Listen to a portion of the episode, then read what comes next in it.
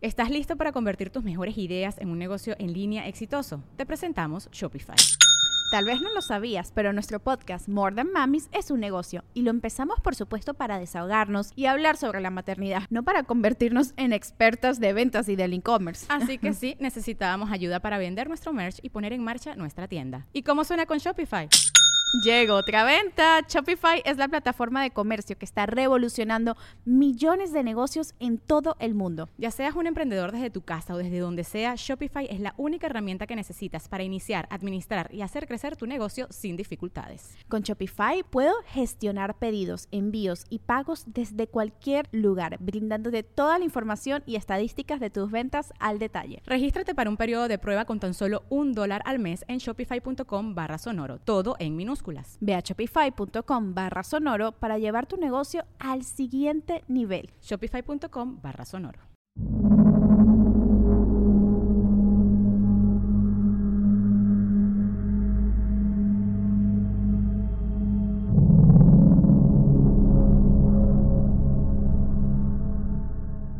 Muy buenas noches a todos, bienvenidos a un nuevo capítulo de Podcast Paranormal. Esta noche tenemos una noche súper especial. Y les voy a explicar rápidamente por qué antes de que conozcan a los invitados.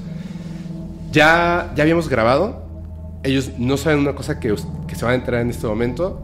Vamos a... Mm, es la primera vez que grabamos en persona. Siempre había sido a través de Zoom y más. Yo los conocí hace mucho tiempo y la verdad es que ha sido como, como esta parte de que hemos tenido una interacción que nos hemos inspirado los unos a los otros y la verdad es que los aprecio muchísimo, chicos. Estoy con Emisiones Podcast. ¿Cómo están? Muy bien, Fepo, muchas gracias. Qué bonitas palabras. Esto es completamente mutuo. Sí, la verdad que sí. Gracias. La verdad que sí. Me acuerdo mucho cuando nos conocimos, o sea que te mandamos un mensaje, creo que por Instagram. Sí, por Instagram. Y digo, habíamos visto tu contenido, creo que en, YouTube. TikTok? En YouTube, eh, TikTok, Sergio te vio en TikTok y yo te vi en YouTube. Eh, me llamó la atención así eh, y me puse a ver el video. Me encantó. El, creo que creo que fue el de duende, uno de duendes que hablaba. Chaneques. Chaneques. Chaneques. Yo creo que de los primeros que De los primeros. Sí, de hecho, de hecho ese capítulo fue el que hizo como boom y, creció muchísimo el podcast. Sí, cuando te conocimos tenías como 13 capítulos. Hicimos ¿Ah, colaboración. Ah, sí, de hecho, incluso fue como que, miren, está, todo empezando. O sea, sí.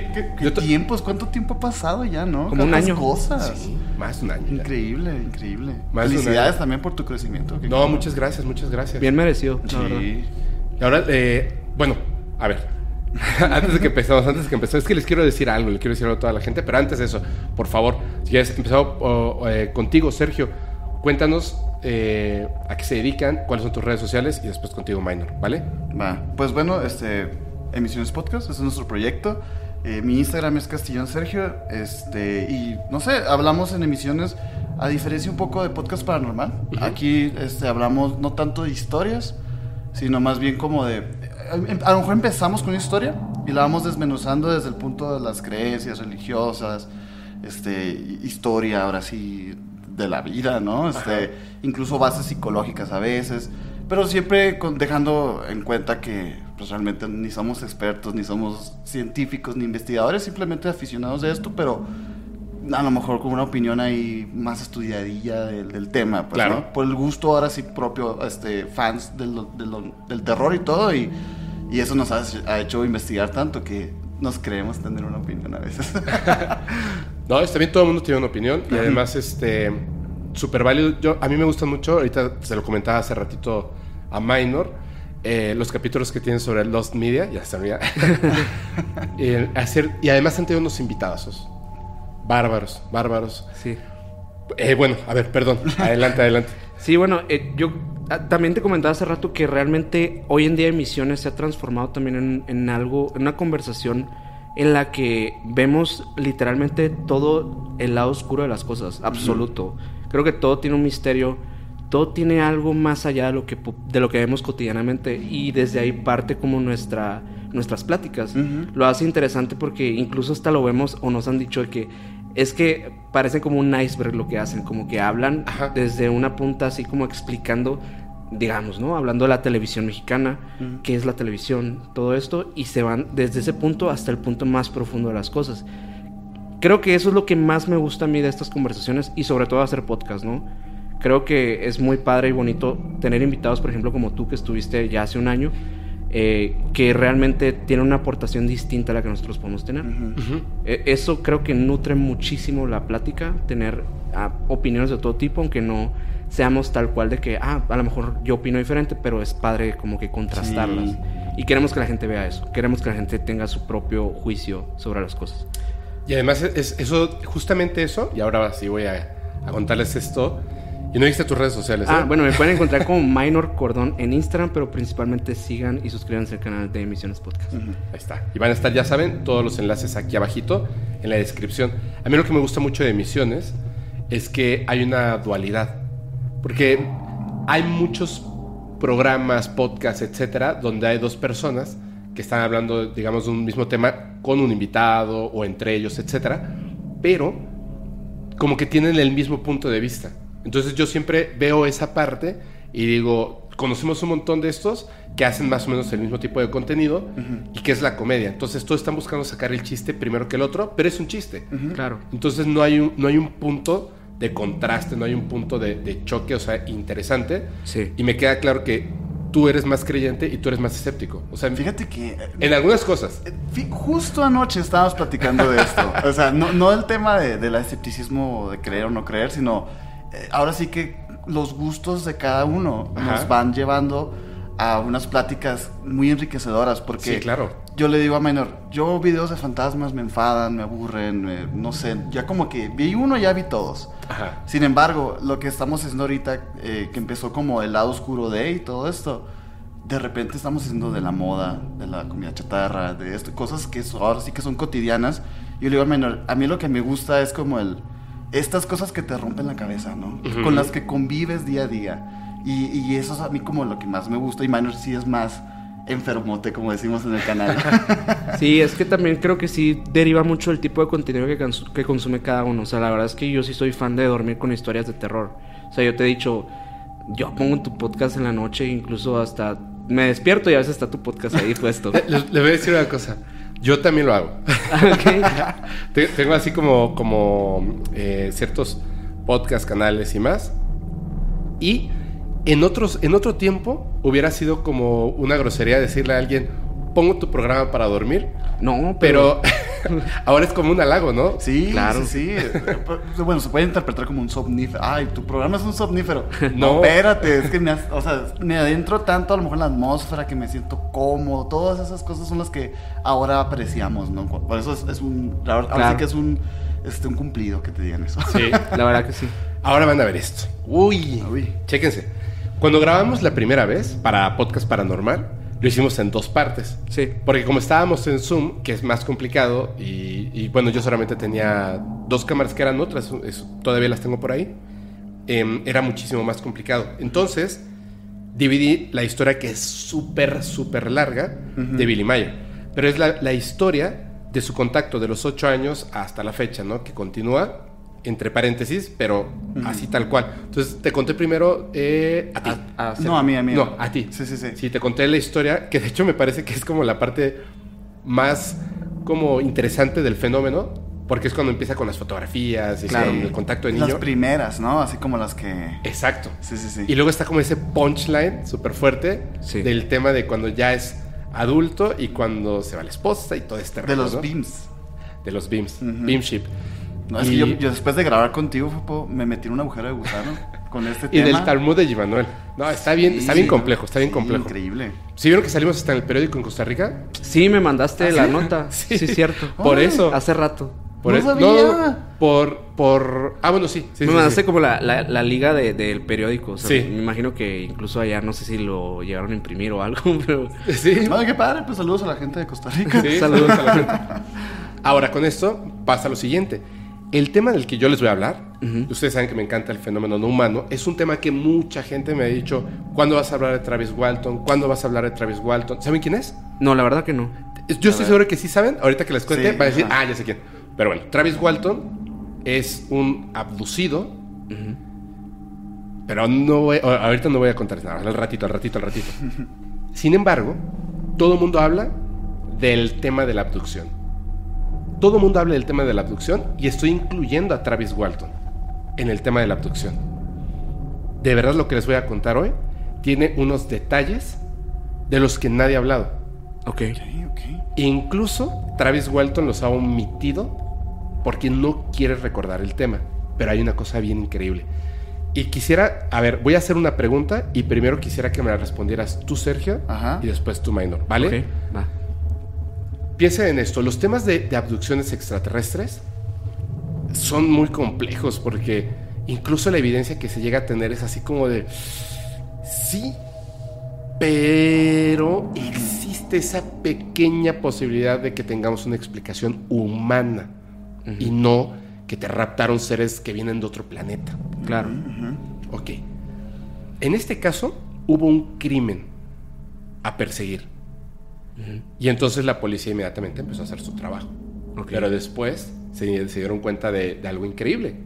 Donde la respuesta puede ser que la persona fue abducida por seres extraterrestres. Y bueno, ya no había crimen que perseguir. ¿Ok?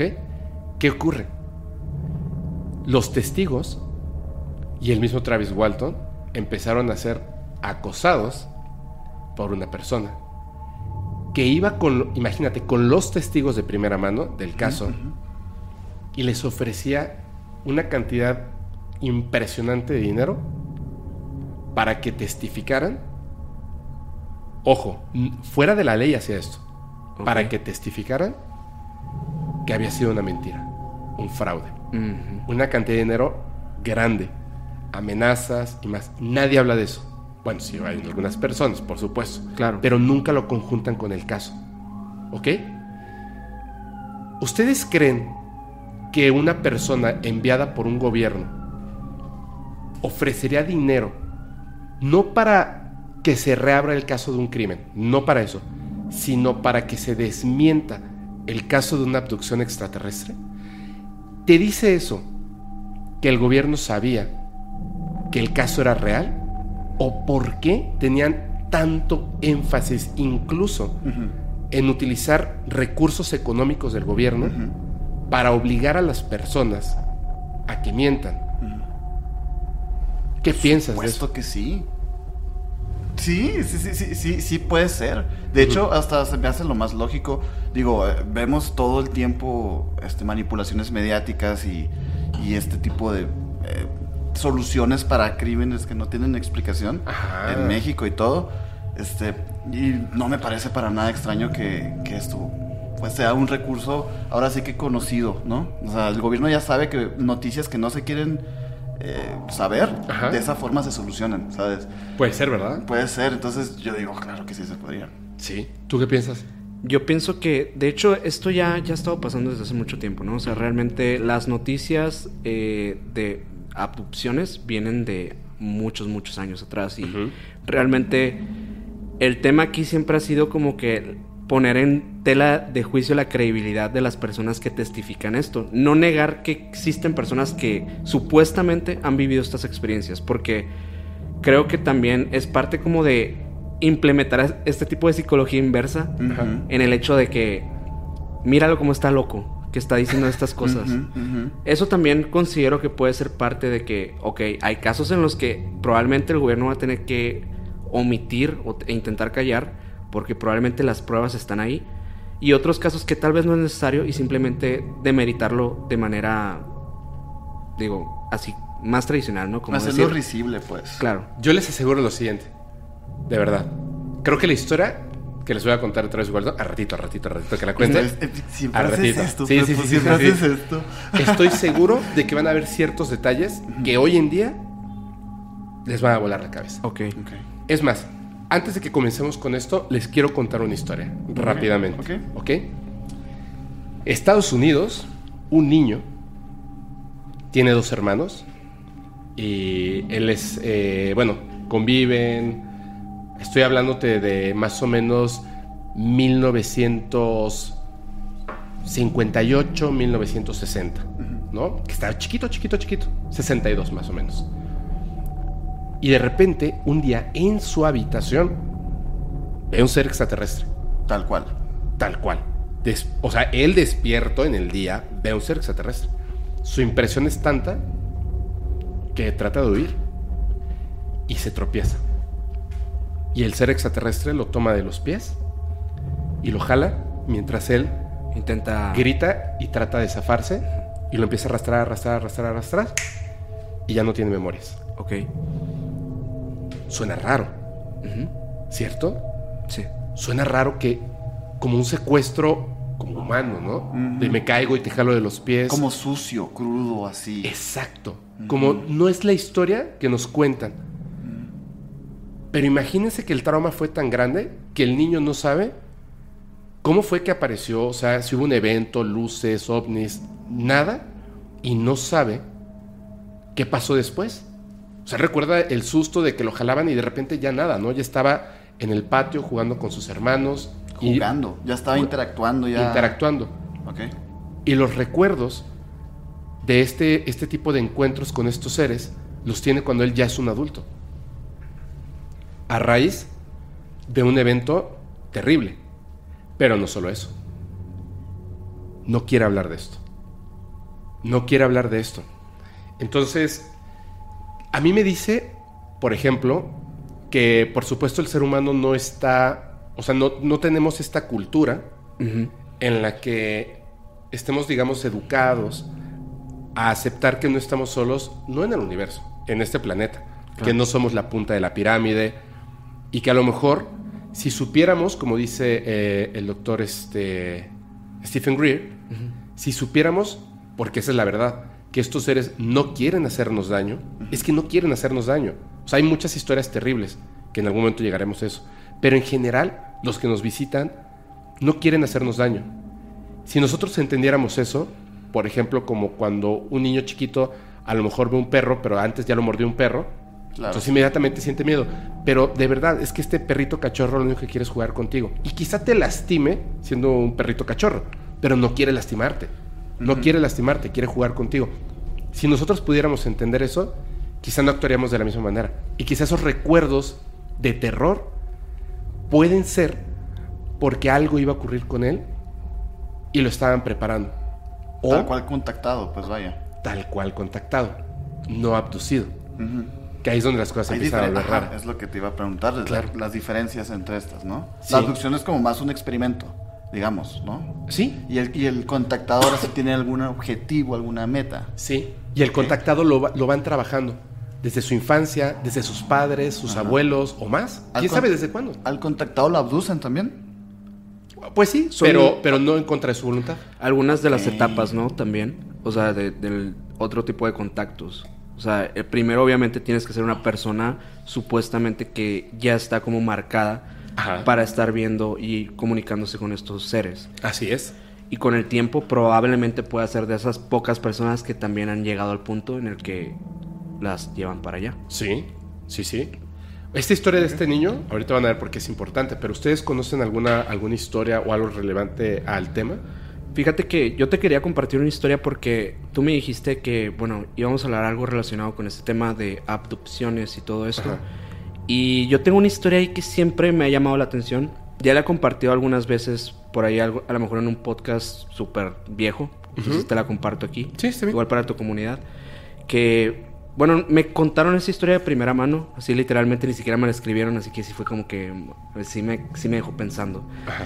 Bueno, es una madre de familia que solía viajar a, a la ciudad de Chihuahua. Nosotros somos de Hermosillo, Sonora, ¿no? Que, que básicamente para atravesar esta carretera, pues lo- la forma más segura es irte por Estados Unidos, subir y luego bajar por el paso, irte a la ciudad de Chihuahua, Chihuahua, para llegar hasta allá. Ah, no sabía, ¿eh? Es, Wow. es una de las, de las formas de hacerlo. Obviamente también te puedes ir por México, pero es un poco peligroso, ¿no? ¿Peligroso por las carreteras o peligroso por los mexicanos? Por los que hay? vivos, sí. Ah, por los vivos, ok. Sí, sí, la verdad que sí. Eh, entonces, bueno, solían, solían hacer este recorrido que previo a ir siempre pues avisaban a su familia de que iban a llegar pues para ciertas fechas en Navidad y todo esto y convivir por allá.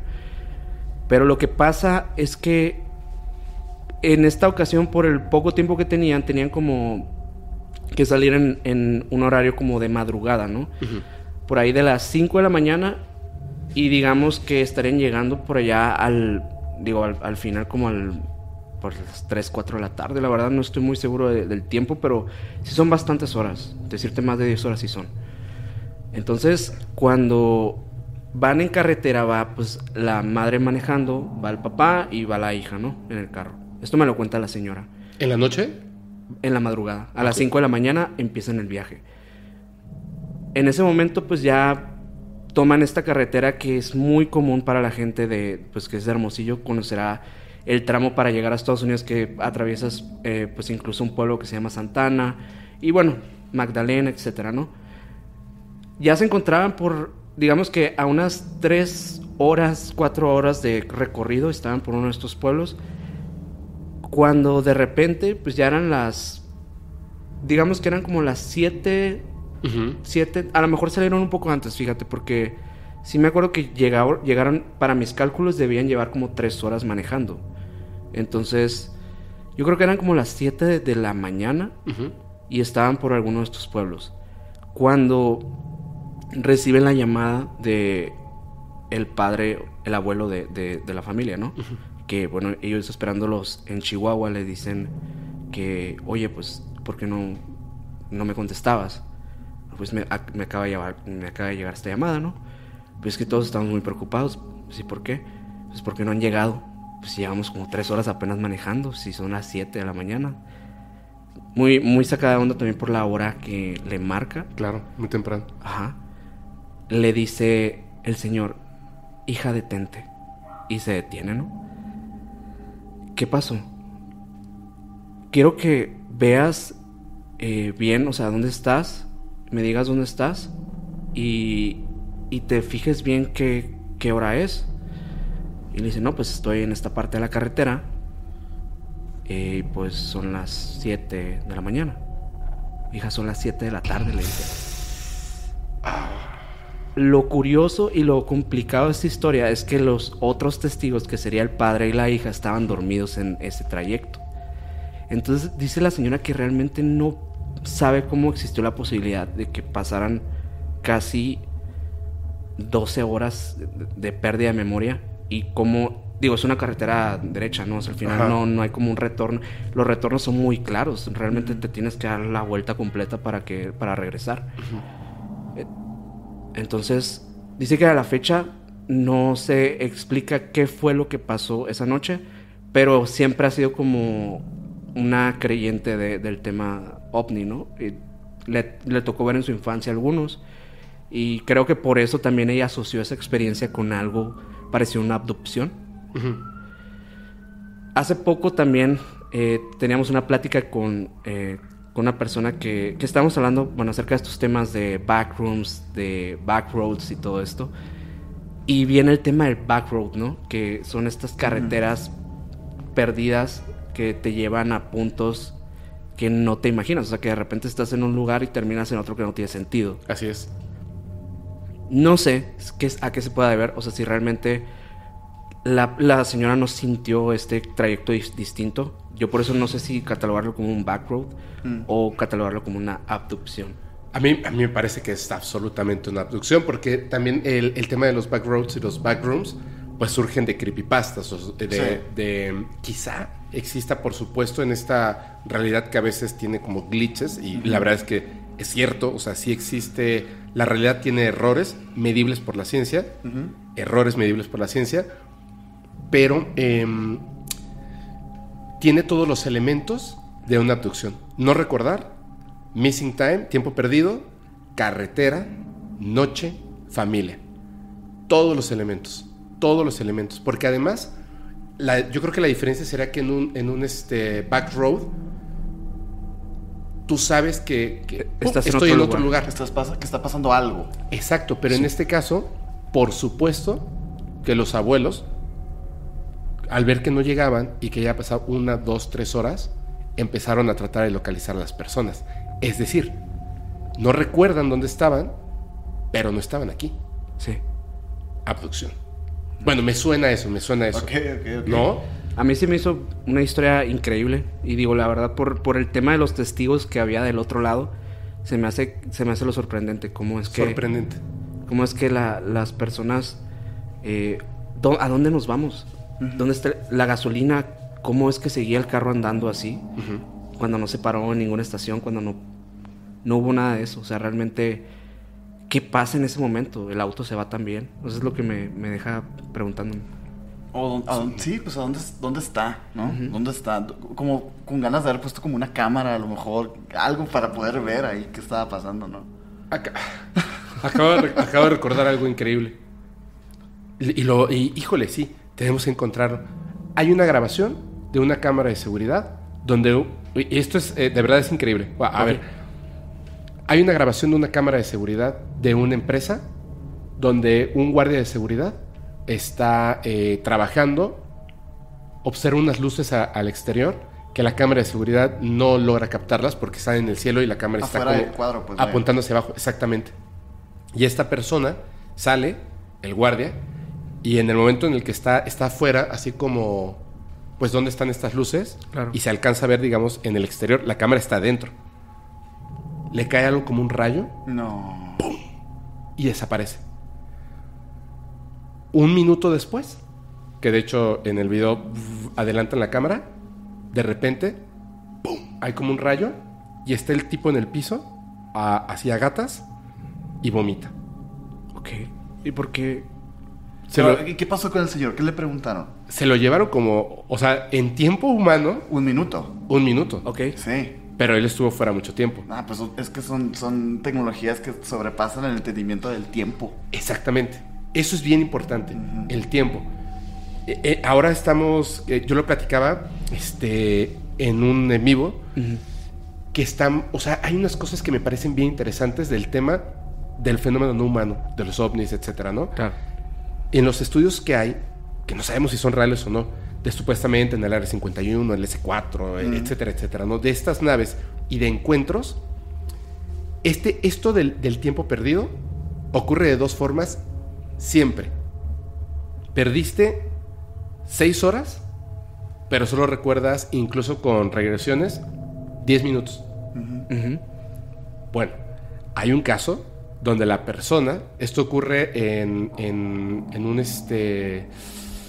Ay, donde están los militares en Estados Unidos, ¿cómo se llama? En un cuartel militar. Un cuartel militar. En un cuartel militar. De hecho, recuerdo bien este caso porque no tienen como una gran historia, pero a mí me, me, me, me inspiró muchísimo para un guion. Entonces, esta, esta persona sale, están haciendo creo que unas pruebas nucleares o algo así. Hay un reporte de que hay un objeto volador no identificado. La persona desaparece y lo encuentran una hora después. Pero tiene una semana de barba.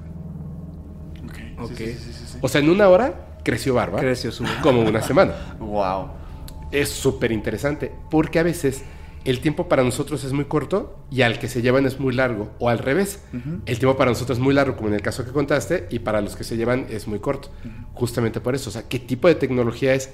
¿Están manipulando el tiempo o es o en realidad nosotros ni siquiera podemos comprender eso? Fíjate claro. que hay, hay algo ahí que, digo, no me quiero meter mucho en el tema porque no soy un experto No, en adelante, este tema, adelante. pero eh, el tema de, de la tecnología cuántica eh, trabaja con, con cosas que no entendemos como, eso. relatividad y todo esto. Realmente el tiempo y espacio es distinto en el universo cuántico. Sí. Así como en, en estos casos que estamos mencionando ahorita, que realmente dónde estamos, realmente es un punto, es un lugar existente.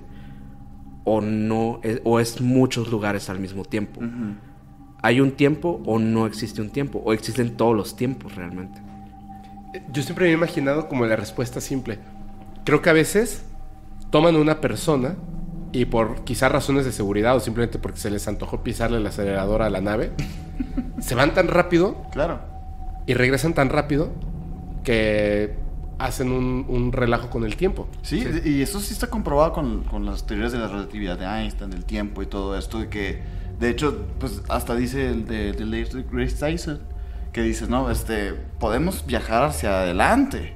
El problema es viajar hacia el pasado, porque a- usando estas reglas del tiempo y de las velocidades y las aceleraciones, tú puedes traspasar ahora sí que el tiempo. Y dicen, mientras tú te vayas con tu gemelo, esta paradoja del gemelo, ¿no? Ajá. Que es muy famosa también. Sí. Si un gemelo viaja a la velocidad de la luz un, un día, cuando regrese va a encontrar a su gemelo de 60 años más. Sí. Entonces como por ahí va la cosa. De hecho, súper súper bien explicado en la película esta de Interestelar. Perfectamente. Perfectamente Ajá, explicado. Sí. O sea, cuando él regresa, él sigue siendo, un, no sé, dos semanas tiene más de edad Ajá. Ajá. y su hija es una anciana. Sí. Sí. Su hija es una anciana. Es- esa película está muy, es muy interesante porque realmente sí fue estudiada como tal. Exactamente. Tienen muy buena asesoría. esa Sí, tiene asesoría con físicos, con incluso ingenieros que hicieron posible que, digamos, la estructura teórica de la película fuera algo probablemente factible. Digamos que si eso, esa tecnología existiera, pues realmente sí podría Sí, ser sí. algo Lo más cercano a lo que ahora conocemos acerca de estas cosas. Agujeros de gusano, cuarta dimensión, todo lo más cercano a eso. Cómo funciona el tiempo, Sí. el espacio, o sea, es... No, está súper bien. Yo antes de venir, Fepo, tenía A una, ver, dime. una- Quería informarme un poco, pues, ¿no? De acerca de todo esto de los ovnis, porque yo sé que es, es tu tema, ¿no? Entonces, Me encanta, sí. yo quería eh, saber, y digo, me llamó la atención ahorita que hablaste de que este fenómeno no está tan confirmado. Yo pensaba que sí, ¿no? Las abducciones como tal. Yo pensé que había muchos casos que sí habían sido como ya este, clasificados como reales y todo, ¿no? Entonces dije, quiero buscar eh, el por qué te abducen y como señales de un abducido y no encontré mucho de fidelidad. Y ahora que dices que realmente no hay como... Es que... No es, hay un patrón. es que hay una cosa que es, es- hay una cosa que es bien... ah, no me gusta, pero así está construida la humanidad. Ni siquiera la sociedad, la Claro. humanidad. Que es básicamente esto. Ok. El color azul y le ponemos ese nombre, azul, blue y etcétera, ¿no? Azul. Nos pusimos de acuerdo en que ese es el color azul. Acuerdos. Claro, ¿Cierto? sí. Y después descubrimos que hay personas que sufren unas ciertas condiciones visuales. Daltonismo. daltonismo. Y de hecho, tus ojos, te lo aseguro, no perciben exactamente el azul como yo. Es- de hecho, es algo que nos vuela la cabeza a nosotros. O sea, toda- todas nuestras vidas hemos construido el color azul de una manera y a lo mejor para ti el azul Es rojo. es rojo. Exactamente. Y así- y o verde, o amarillo, o Y así violeta. pasa en el, univers- en el universo, es grandísimo. Así pasa en la humanidad. Nos ponemos de acuerdo en general y decimos esto sí, esto no, esto sí, esto no, aunque nos equivoquemos.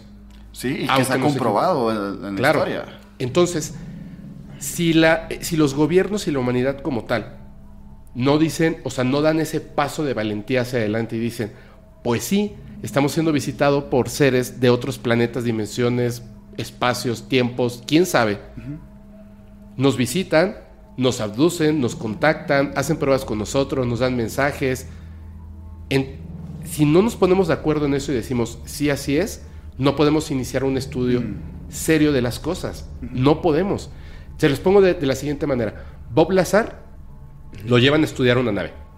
¿Cierto? La que dice el Sport Model en el Área 51. Nadie sabía que se llamaba Área 51 ni S4. Él es el primero en acuñarlo. Y después descubrimos que sí existe el lugar, bla, bla, bla. O sea, tiene todo lo que dijo es real. Nunca mintió. Y es 100% comprobable que así es.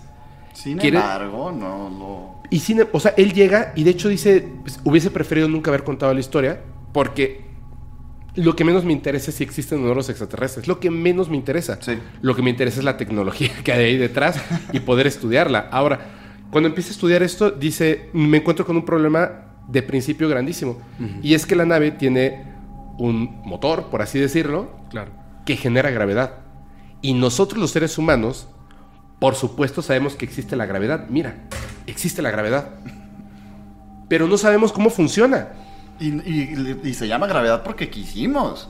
Porque quisimos, Ajá. claro. Pero no sabemos cómo funciona. Nosotros no tenemos una máquina que produzca gravedad. No tenemos, no existe. Entonces, eso, hacer que, que el ser humano, solamente porque nos da miedo dar el paso hacia adelante, porque, uy, ¿qué va a pasar si aceptamos que no estamos solos en el universo? ¿Qué va a pasar si le creemos a personas como Travis Walton o, o Bob Lazar o Billy Mayer? Mayer. ¿Qué va a pasar? No va a pasar nada. Y los avances tecnológicos van a ser grandísimos, pero le tenemos miedo a eso. Porque ya nos pusimos de acuerdo que el azul es azul y el rojo es rojo y que los extraterrestres no existen. Y desestabilizaría un orden, pues, ¿no? De las cosas. Vaya. Y fíjate que sí desestabilizaría muchísimo. Porque yo te lo pongo de la siguiente manera. Dos conceptos sencillos que se repiten en todos estos casos, pero de verdad que son fabulosos, pero dan mucho miedo porque no los entendemos. Uno, el tiempo. Toman una persona, se la llevan 12 horas, pero en la Tierra pasó una semana. Mismo caso, se lo llevan una semana y en la Tierra pasó un minuto. El tiempo. No sabemos cómo funciona esto. No sabemos si lo controlan o no. Por supuesto que sí. Segunda, vemos una nave que dices, es que yo no entro ahí parado. O sea, tiene metro y medio de altura y tres metros de ancho. Exacto, pero no, a lo mejor están... Y cuando entras, Sí, sí, sí. es más grande que el Estadio Azteca. Sí. ¿Cómo es posible? Y eso, el, el espacio y el tiempo, que además sabemos que es lo mismo, ellos tienen tecnología y lo manipulan a su antojo a través de la tecnología. Por eso pueden llegar hasta acá. Sí.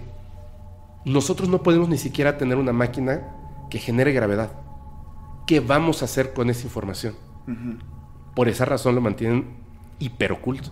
Y a nivel, a nivel social, creo que también tendría un impacto bastante importante. Digo, eh, la, la religión también creo que se vendría abajo después de saber La esta religión y la ciencia. gran parte de la ciencia. sería Gran parte de la ciencia. Sí. Si no puedes pretender que nosotros que estamos en el kinder, digamos, hablando de, de avance científico y tecnológico, digo el resto de la humanidad, no la elite, por supuesto, Sí. que estamos en el kinder, de repente nos traigan eh, documentos y libros y tesis de doctorado. O, o viceversa, estás en la universidad y te dicen, ¿sabes qué? Vuelve a aprender a sumar. Exacto, exacto, exactamente. Es que no, no es del 1 al, al 0, ¿no?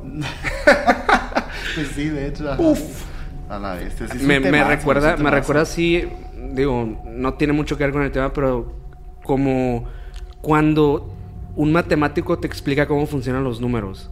Hace poco estaba viendo un podcast eh, del, del tema de las matemáticas y, y te sorprende cómo, Sí. cómo los números no son lo que realmente nos enseñaron en la escuela. Cómo es que funciona. O sea, no tenemos idea de tantas cosas en el mundo que creo que ese tema de, de incluso del, es- del espacio-tiempo, igual aunque nos, nos dieran esa información, no, no habría manera de utilizarla. O sea, sería como una teoría nada más al final de cuentas. Chécate, chécate que lo que acabas de decir de los números es el tema más importante, aunque no lo parezca, del tema del fenómeno no humano. Es el tema más importante y yo lo, he- lo he tratado de abordar de distintas formas y siento que todavía la gente es, es complejo comprenderlo. Les voy a comentar algo personalmente. O sea, no, no, no, no quiero decir, ah, yo soy- soy bien, bien inteligente. Porque la neta, no sé ni cómo pasé química. ¿eh? Igual. Oye, igual, no sé. igual. Sí, sí. No y sé. precisamente química, ¿eh? específicamente química, pero matemáticas, todos tenemos como ese grado de inteligencia enorme, como picos de inteligencia en algo en específico. En mi caso es en las matemáticas y en ciertas cosas de las artes, no en todas. No, no puedo tocar una guitarra, aunque con clases no puedo tocar una guitarra, pero tú dame un lápiz y un papel y te voy a hacer por lo menos un Mickey Mouse bien chingón, ¿ya sabes? Ok, ok. De verdad, pero Ok. bien, bien chido. La cuestión estaba que en las matemáticas siempre he adorado las matemáticas, me encantan. O sea, me divierten mucho, me divierten mucho. El tema es este. Cuando los seres extraterrestres se comunican con nosotros, que sí lo hacen y de muchas formas, utilizan un lenguaje que decimos el lenguaje universal, las matemáticas. Las matemáticas uno pensaría que es que surgen a partir de 1, 2, 3, 4, 5, 6, 7, 8, 9 y 0 o 10. Y no es cierto. Solamente surgen del concepto más básico, 0 y 1. O sea, nada y algo. El sistema binario que utilizan nuestras computadoras el día de hoy, pero no por siempre va a ser así. Todos los mensajes que nos han dado a través de sueños, abducciones, como un caso que, del que hablé justamente con este eh, Daniel Novelo, que le mando un fuerte abrazo, tiene que ver con esta comunicación binaria, binaria, de dos De dos. dígitos con el ser humano. O sea, extraterrestres hablando con el ser humano a través de este código binario y dejando unos mensajes enormes. Claro. Pero cuando dejan estos mensajes en, en los campos de cultivo, también utilizan el método binario. Siempre, siempre lo utilizan. Perdón, no siempre, sino generalmente utilizan el método binario. ¿Ustedes recuerdan el libro o la película de Contacto? Sí, claro. Sí, Ok. sí, buenísimo. Recuerdo que, digo, nos pusieron en la prepa una vez. Y hace Ajá. poco la volví a ver porque recordaba que era muy buena. Así Sí. es. Les voy a dar un concepto que nos rompe la cabeza como seres humanos. Imagínense, si nosotros, los seres humanos, los matemáticos, las personas que se dedican a estudiar esto, Yo he visto entrevistas donde dicen, ¿cómo funciona esta computadora cuántica? Quienes la construyen no tienen la capacidad humana, sí mental de comprenderla, humana, de traducirla al lenguaje humano Claro. para que tú me entiendas. No pueden. Y va así de simple. Ojo, todo lo que nosotros conocemos, sabemos y entendemos surge del código binario, no de las computadoras, de las matemáticas. Yin y yang. Día, noche. Dualidad. Luz, oscuridad. Dualidad, por supuesto. ¿Cierto? Sí. Así es como se compone. Nuestras ideas, nuestros conectomas, así es como se compone. Y luego llegan en estas computadoras cuánticas y ¿qué es lo que hacen? En este como sistema binario utilizan tres. El, la rayita, la bolita, o sea, el 1 y el 0, y el que puede ser o rayita o bolita Claro. que es justamente más o menos la tridimensionalidad del mensaje que envían los seres extraterrestres En la película. en la película y en el libro de contacto. Sí. ¿Cierto? Que lo han hecho en estos crop circles. Pero voy a lo siguiente. Nosotros somos una raza que toda nuestra tecnología increíble, pensamiento y más, se basa en que todo parte de uno y cero, en dualidad. Imagínense la humanidad si todo hubiera surgido cuánticamente. Por supuesto que estaremos viajando por el espacio Claro, y La el propuesta tiempo. es que estos seres sí, pues. Claro. Ampliaron Claro. este sistema de comunicación. ¿Quién sabe en qué momento? Y nos han estado tratando de enseñar y ya estamos O, sea, aprendiendo. o quién sabe si consciente también. Ajá. O Ajá. sea, a lo mejor ya sí es su composición y todo. o sea, y a lo mejor llevan el mismo tiempo Ya en este universo. intuitivamente. exacto, exacto. Pero como empezaron ellos con 1.0 y 1.001, Ajá. obviamente están mucho más avanzados Sí. en su pensamiento, en su tecnología, espiritualmente y en todos los sentidos. Creo que esto también, este- el tema de, de- de la ciencia, la matemática, la física, incluso podría llegar a explicar ciertos fenómenos paranormales también. Claro. De hecho, muchas personas aplican que la, cien- la, la física cuántica eh, se está como empezando a desarrollar mucho. Incluso divulgadores de científicos de, de- de la cuántica dicen, ahorita nadie entiende la cuántica. Así es. ¿Por qué? Porque La ciencia de los locos. es la ciencia de los locos, pero ¿qué es lo que propone entonces la cuántica y por qué es tan importante? Porque se está empezando a abrir el espectro de, oye, esto que está pasando desde hace dos mil años, ¿qué es? No, pues es que no puede ser. No, es que a lo mejor sí puede ser. Y están descomponiendo las matemáticas para... eh, eh, es- es- yo sí siento que la física cuántica es un avance muy grande que nos va a dar a lo mejor unos... En un poco tiempo físico, ser humano, unos 200 o 300 años, a lo mejor ya vamos a dominar este tipo, esta tercera variante. O hablando de física cuántica en 10, ¿no? Ah, es cierto.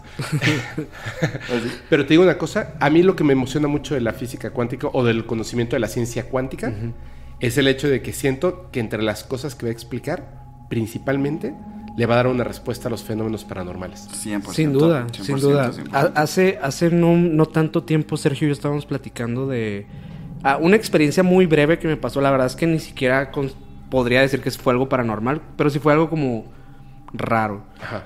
Y es que yo me encontraba estudiando o trabajando, no me acuerdo, eh, así en un comedor, y enseguida de mí había una puerta como de estas corredizas con imán. Ajá. Como, como de acordeoncito, ¿sabes? ¿Con, con imán? Ah, ya, ya, ya. Ya, ya. Sí, que es así. Ajá. Sí, son, Y- Ajá. que hacen como el clic cuando las pones. Ajá. Entonces la puerta obviamente estaba puesta, estaba cerrada. Y de la nada así, ¡pup! se bota y se abre, o sea, hasta se alcanza a abrir como considerablemente. O sea, sí hubo una fuerza ahí que... Ajá. Yo lo primero que pienso, como en esa casa había una, a una gatita, pues voy a ver dónde está la gatita y la gatita estaba para el otro lado de la casa, nada que ver. Y me quedé tan sacado de onda que me, des- me, me- me levanto de- del, del- del asiento, voy y reviso cómo pudo haber sido posible que esa puerta se abriera de la nada, sin corriente de aire ni nada, pues realmente. No encuentro la explicación. Hablando con Sergio y platicándole la historia, eh, me dice, ¿qué tal si de repente, o sea, teorizando así locamente, ¿no? Ya sé que, ya sé que dijiste. A ver. A ver. ¿Qué tal si de alguna manera puede hacer que los polos se inviertan? y de que es que es tan loco y, y suena tan tonto que, Ajá. que, que no, pero sí puede ser. O sea, de repente lo- uno de los imanes cambió su polaridad y ¡pum! botó. Eh, Lo curioso es qué es lo que hizo que la polaridad del imán cambiara. Eso, Exacto. Esa es la, Exactamente. esa es la- la materia de estudio. No- Así no- es. El hecho ahí está. Entonces, ¿qué es lo que nos interesa? o aquí? bueno, o fue eso o fue un poltergeist. Ajá. Ajá, fue, fue un fantasma, ¿no? Sí. Cualquiera de los dos, así como que suena bien loco, ¿no? Pero eh, al mismo tiempo, digo, le cuentas esta misma historia a un vato de hace 300 años y te dice que es un imán, güey. Entonces imagina, pues, imagínate las posibilidades de todo esto, ¿no? Y extrañamente sí sabían que era un fantasma. No sé, yo, yo sí pienso que algún día la ciencia va a poder explicar Sí. ciertas cosas. Y ya, que ya lo y- están intentando, ¿eh? Y realmente, o sea, el hecho, o sea, esto lo digo para la gente, el hecho de que la ciencia lo explique no significa que deje de ser paranormal. Sí. Es algo que va más allá del entendimiento actual. Realmente eso es lo que se considera paranormal hoy en día. Justamente en este capítulo hablamos sobre el, sobre el poltergeist, ¿no? Y hablamos sobre una tesis de un chico este, que él propone que eh, quizá el poltergeist, más que ser espíritus o ser muertitos y todo esto, es posiblemente una de las primeras, de los primeros trastornos parapsicológicos como así, la depresión, la ansiedad, todo esto. O sea, que entran ahora sí en un espectro médico Claro. de, de que es un trastorno parapsicológico mental. Parapsicológico O mental. sea, un poco- manifestaciones telequinéticas, Ajá. pero de, de algo tuyo. Sí, y, y ya con su método y, co- y qué lo provoca y qué, y qué alcances tiene, todo, todo. O sea, el vato sí lo explica y digo, yo en el capítulo le digo a mí no me voló la cabeza esto, porque Es que tiene imagínate, razón. imagínate en, en 80, 100 años que se te abra la puerta y digas, ay, voy a la farmacia a comprarme unas pastillitas para, para que no se me abra la puerta, porque estoy enfermo. O sea, verlo como una enfermedad, como un trastorno, o sea, Como un reflejo de algo, ¿no? O Sí. sea, tienes un trastorno por algo, o sea, alguna enfermedad o algo, y se refleja en eso. como que, ajá, como que ya se, se, se logra expandir la- lo suficiente como, bueno, eh, conocemos personas que, este, que por depresiones, ansiedades, de- desarrollan contracturas musculares, este, Así es. bueno, enfermedades de todo tipo. Entonces, imagínate que el poltergeist sea- sea una de estas manifestaciones somáticas como estas, pues. Y es que además hay muchísimos casos en los que el poltergeist se refleja justamente en ese tipo de aspectos. En, en mi familia ocurrió. Sí, O sea, en mi familia de primera mano ocurrió. Y no eran fantasmas. De Y hecho, no eran fantasmas. El, el- el chico de la tesis enlista todos estos, estos, como este diagnóstico. Adolescentes, este, problemas familiares. Bueno, no problemas familiares como tal, sino una- un ambiente de mucha energía, este, de mucho movimiento, de mucho cambio y todo esto. Como desestabilizándose mentalmente. No, el vato, muy buena tesis. la Es que chécate esto. El ser humano, desde que ya tenía la capacidad de comunicarse verbalmente, no se comunicaba verbalmente. Primero tuvo que comprender la capacidad que tenía en sus cuerdas vocales y después tuvo que construir un idioma, ¿cierto? Oye, y también eso, o sea, capacidad, capacidad verbalmente. Digo, ¿qué es verbalmente? Digo, hay, hay langostas que se comunican por su orina y ese es su lenguaje. Para ellos Sí. a lo mejor eso es verbal también, ¿sabes? Es muy curioso eso. Bueno, los primates, los delfines y las ballenas tienen idiomas por zonas. Complejos. Si- sí, Sí, complejos. y Y si tú complejos. tomas un delfín y lo llevas con otros delfines de otro lugar del mundo, no se puede comunicar, tarda en comprender el idioma de los otros delfines. O sea, si hay un Sí, idioma, si hay un sí, lenguaje. Se habla de un idioma. Pero ahora voy a lo siguiente. ¿Qué pasa si el ser humano, que me parece que efectivamente así es, no es que sea el trastorno lo que, lo que eh, hace que puedas ejercer esta fuerza sobre otros objetos y entonces ocurran los fenómenos poltergeist, sino que detona en ti algo que ya está. Claro, claro, ¿Me entiendes? claro, claro. Quiere decir que entonces, por eso es que digo que los fenómenos paranormales, y qué bueno que la ciencia está avanzando en eso, no debiéramos de tener miedo sobre eso, sino al contrario, porque si supiéramos que todos los seres humanos, que además así es, bueno, con, con ciertas excepciones, como por ejemplo, eh, no sé, este, el presidente de Estados Unidos o el presidente de México o el presidente de Venezuela, ellos no, pero todos los, el resto de los seres humanos somos capaces de telepatía, telequinesis, y fue broma, ¿eh? No sé si fue o no, telepatía, telequinesis, etcétera, como lo que decíamos en, en otro capítulo. Y es cierto, yo antes hubiera dicho, no, jajaja, ¿cómo crees? Ahí sí, todos vamos a ser hippies. No, pero desde el principio, todos los niños y todas las niñas desde, de verdad, desde pequeños, así como le estás enseñando a hablar o dos idiomas y a comportarse en la mesa, y edu- 100%. moral, educación, etcétera, también debieras enseñarles a meditar. También debieras enseñarles a potenciar este tipo de cuestiones que son súper importantes. Imagínense una sociedad de telépatas, que gente que pueda este, trabajar con telequinesis. Telequinesis. La medicina avanzaría, ¡pum! Yo, yo te conté la primera vez que, me invitaste la historia de mi papá. Lo de tu papá. Sí, que igual si quieren escucharla ahí está en el canal de Fepo. Eh, pero fíjate que él siendo médico, hasta su adultez, siguió creyendo. Él era médico. Sí. Y muy bueno. ¡Ah, caray! Sí, él, Yo no era, sabía él eso. era oncólogo, eh, radioterapeuta especializado en radioterapia. Y hasta sus últimos días él siempre fue un creyente del fenómeno paranormal. ¡Guau! No sabía. ¡Guau! Ya lo hubieras invitado, ya lo hubieras invitado si siguiera aquí con nosotros. siempre decimos eso, siempre decimos esa broma. porque Al fan número uno. Sí, sí, la verdad que sí. Guau, guau, guau, guau, guau. Es Qué por, chido. por eso, desde niño, a mí siempre el fenómeno que más me captó la atención fue el tema de la telequinesis, del hecho de que todos somos capaces de alcanzar esos potenciales humanos, esos potenciales mentales. Luego salen los casos de Doris Peter, que estudian el, el fenómeno poltergeist que se manifiesta en las fotografías de el aura esta que... Famosísimas fotos. Y que el, el caso que platicamos ahí de, de, este, de Nina Kulagina, que también otro caso muy estudiado, Uf, no, increíble. y que dices, es que debe haber algo más. O sea, no puede ser que mi mente termine aquí. ¿Les cuento una- una- algo más? A ver, a ver. Es más, vamos a dejar, yo se los voy a contar, pero ahorita aquí a ustedes, pero voy a dejar que una persona familiar de, de esta persona lo cuente. Así que la gente que esté escuchando viendo esto, lo va a escuchar de primera mano de una persona.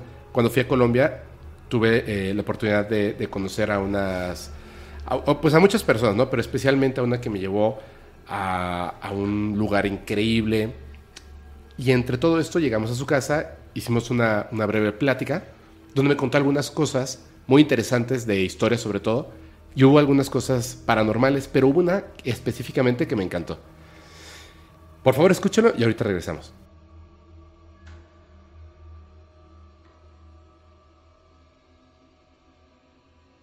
Wow. No, es que... eh, Sí, tenía aparte de telequinesis, yo no sé, eso es, hasta yo, yo en mi cabeza pensé, como un Jedi. ¿No? Tal cual, tal cual. literal como, como, bueno, como, la, como, una, como las posesiones. Pues un, un demonio tiene el poder de llevarte a- a- contra tu voluntad a hacer un acto. Es que yo le pregunté eso y me dijo, no, es que no fue en contra de su voluntad. Ojo, Es como convencimiento. ¿O qué será? Men- se dio, Mentalismo. se dio cuenta de que, ojo, que, en la parte humana el Señor sí quería ayudar. en la parte de, de social pensaba en, uy, no, los, los socios, este, y si me corren y si no sé qué, que no iba a pasar. Y que no pasó, me imagino. Y que no pasó. Claro.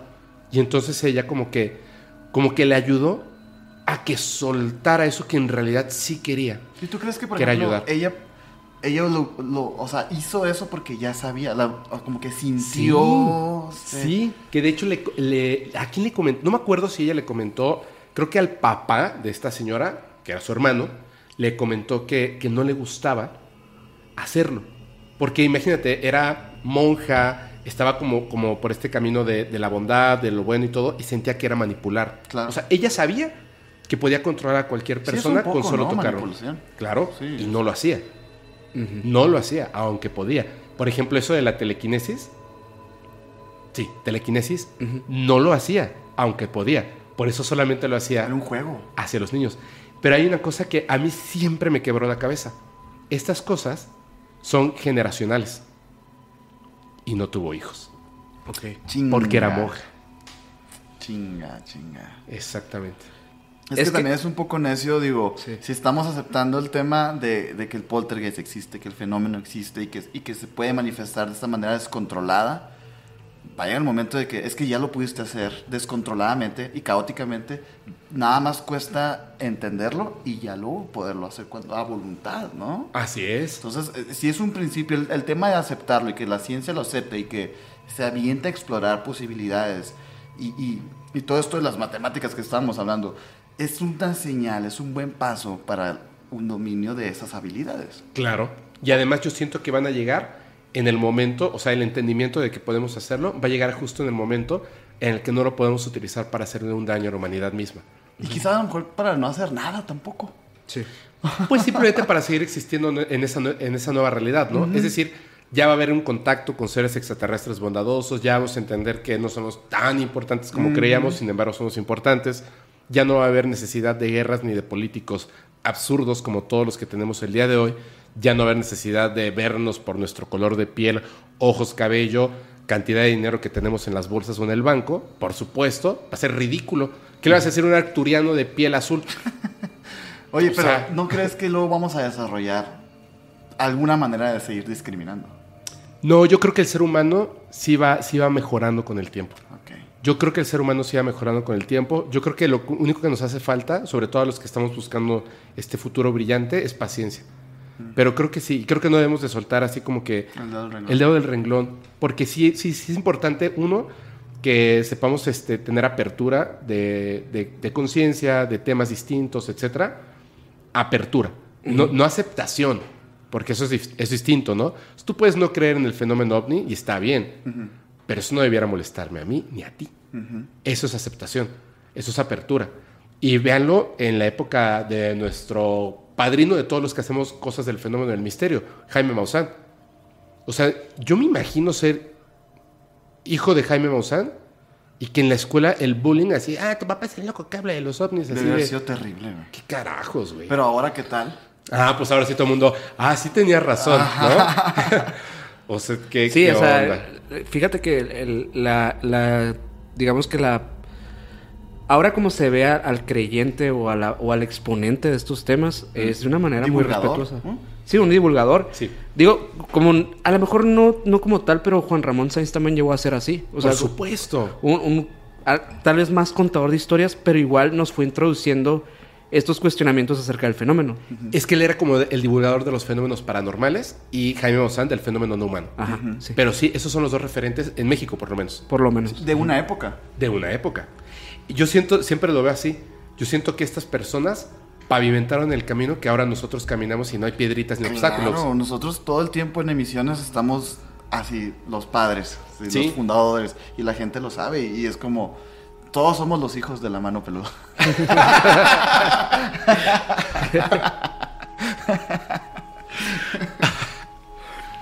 Ay, perdón.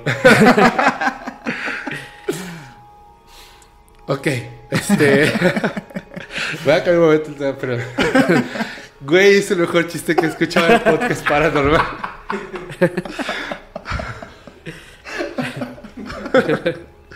Ay, ya. Perdón. continuamos, continuamos, continuamos. Güey, necesito una playera que diga eso, te lo juro. La vamos a hacer. Ay, Dios mío. Perdón. Este. Voy a cambiar radicalmente de tema. Ok. ¿Va? Perdón. Eh, ¿Saben ustedes, conocen el experimento? Perdón. Ay. A ver, a ver si, a ver si saben qué, qué hizo el ser humano y cuáles fueron los efectos. Una nave extraterrestre, extraterrestre, sin duda alguna, que posee el gobierno de los Estados Unidos de Norteamérica. La nave, pues muy grande, perfecta, hermosa, bonita, plateada, no tiene eh, accesos. No tiene escotilla, con puertas, puertas, ventanas. Parece hecha de una sola pieza. Tú te acercas caminando a la nave, como metálica o como de un plástico extraño, con la intención, no con el pensamiento de ábrete sésamo, no, con la intención de voy a entrar a la nave. Y cuando tú te acercas, literal, como si fueras a chocar contra ese metal, se abre una escotilla frente a ti y entras y accedes al mismo lugar. Es decir, piensen en el interior de esta nave. Sí. Hay como algo parecido a unos asientos, hay algo parecido como una cúpula, con que siempre se ha hablado de esto, como en el caso de, mm, de esta pareja Esta es pareja, este, ya sé cuál dices. ¿no? interracial en Estados Sí, Unidos, interracial. que es el segundo caso, pero todo el mundo cree que es el primer caso. Este, Dios mío, Ay, ay, ay. premio al que, al que diga su nombre. En los comentarios. Sí, se me acaba- no, qué bárbaro, se me acaba de ir el nombre. Eh, bueno, de, como esta pareja, me, me voy a acordar así en 20 minutos, cuando ya no importa. Como esta pareja que ven esta parte como de- del mapa de estrellas, igualito. Piensen en esto, ¿no? O sea, este lugar, Sí. que podríamos definir como cualquier espacio. Ajá. Esa es la zona de la entrada, por aquí está la sala, el comedor y la cocina. ¿Ok? Ok. Y recuerden lo que dije. Es una nave circular. Cuando tú te acercas con la intención de entrar, se abre una compuerta y siempre entras por el mismo lugar. Aunque, aunque entraras así rodeando, Siempre entras por el mismo lugar. Curioso. ¿Qué te hace pensar eso de es principio? un portal. o, que el, Es, in- es algo orgánico. o que el interior gira. Ujú. El interior gira para que siempre entres por el mismo lugar, ¿no? Pero como si pensara o, o te detectara de Sí. alguna manera. ¿Sí? Como si el interior, como solamente hay un acceso internamente, no importa dónde estés tú, gira para que entres por mismo lugar. Pero Es- completamente imperceptible, pues, cuando estás Imperceptible. afuera, el giro. Exacto. Pero ahora chéquense esto. ¿Qué es lo primero que pensaría las personas que están investigando esto? Por ejemplo, ¿qué pasa si entro, salgo, me doy la vuelta corriendo y entro del otro lado? Y se dan cuenta de que entran por el mismo lugar. ¿Cuál sería el primer experimento que harías? Yo. A ver, tú, Sergio, Sergio, Sergio, Es Sergio. que ya Sergio. lo tenía pensado. A ver, ¿cuál sería el primer experimento que Eh, harías? a lo mejor poner una marca. Ajá. Pongo una marca, aquí, una cinta, corro, y si entro y la cinta no está enfrente, de- o sea, no se detecta el giro, este, a otra, otra tecnología estamos usando aquí a lo mejor. Sí, hay otra realidad aquí. ¿Tú qué harías? Si estuviera con otra persona, intentaría acceder con otra persona al mismo tiempo. Al mismo tiempo. Ok. Ok. Chéquense lo que hicieron. Se dieron cuenta de que más o menos en un espacio para que se puedan abrir las compuertas, había un total de 45 personas que se podían poner alrededor de la nave. 45, personas. 45. Y lo que hicieron es que todas con la... O sea, así, a unos cuantos pasos de la nave, al mismo tiempo Entraron. entraron con la intención de entrar. Escuchen bien lo que pasó. Las 45 personas entraron al mismo sitio por el mismo lugar. Ok. Chéquense esto. ¿Logran imaginar eso? Me lo imagino como un videojuego, cuando se solapan dos personajes. no Pero nadie se solapó. Exacto, entonces no entraron por el mismo. Sí, O sea, exactamente no es el mismo, ¿no? exactamente es el mismo lugar. Ok. Voy a esto. Me imagino como estos experimentos de cuarta dimensión que no entiendes. O sea, como que. Es, es que los científicos lo que describen de la tecnología de esta nave es que lo pueden poner en papel, pero no pueden explicar lo que experimentaron. Es más, les voy a decir cuál es la frase que utilizan para describir el interior de la nave por ese tipo de experimentos. Es entrar Ajá. Al mundo de Alicia. Ok. Es como Ah, otra referencia. dimensión, literalmente. Es una tecnología irreconocible totalmente.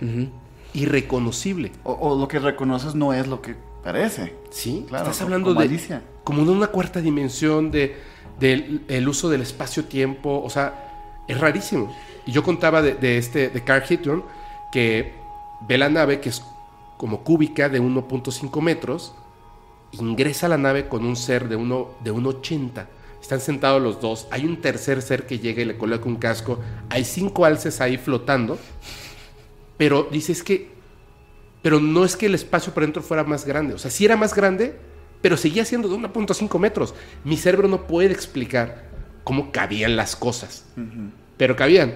Es como. eh, creo que no sé si lo platicamos eh, así por fuera o. Tengo la idea que lo- ya lo hemos platicado esto, pero el experimento de la rendija, famosísimo, de, la, de la entrada de la luz sobre estas rendijas, que cuando dejan de observar el experimento reaccionan de una manera totalmente loca que no entienden. Pienso que es algo así. O sea, como que no, no alcanzas a entender cómo funciona la materia a ese nivel. Totalmente yo les diría es que es tecnología extraterrestre, ¿no? o sea, todo lo que nos hace falta por saber, uff. A mí me, me- me- me mueve mucho el pensar que si logramos ese contacto abierto, humano, donde todos los hombres y las mujeres de ciencia puedan acceder al estudio de este tipo de cosas, todo lo que va a pasar con la humanidad, a lo mejor simplemente va a ser algo así como, en lugar de decir, oye, ya supiste que ya salió el nuevo skin de Fortnite. Ah, ¿cuál es? No? Del Chavo del 8. ¡Wow! ¡Qué chido! En lugar de eso vamos a estar platicando de, oye, si supiste lo nuevo que, que descubrieron en base a esto, no, que mira, ¡pum! Desaparezco y ya estoy en otro lugar, ¿no? ¡Wow! ¿Y eso lo descargaste a una aplicación de tu teléfono? Sí. O sea, porque la tecnología ya nos llevó a eso. No sé. O sea, los avances van a ser brutales, brutales, que incluso siento que la educación escolar Claro. va a ser totalmente distinta. Sí, y, y es que te- te- mi pregunta es, es, eh, ¿tú crees que estamos lejos de eso? Yo creo que estamos muy lejos. ¿En serio? Digo, Sí. digo, esto que estamos haciendo en la educación, estudiar ciencias de la comunicación hoy para una persona que va entrando a la universidad, el plan de estudio ya es obsoleto. Sí. Entonces, eh, no, eh, y luego, por ejemplo, no sé, noticias que vamos viendo que son historia literalmente, las vemos en un tweet y le damos swipe. Sí. Entonces, mm, yo siento que a lo mejor... es- Así como no existe experto en redes Ajá. sociales, no existe...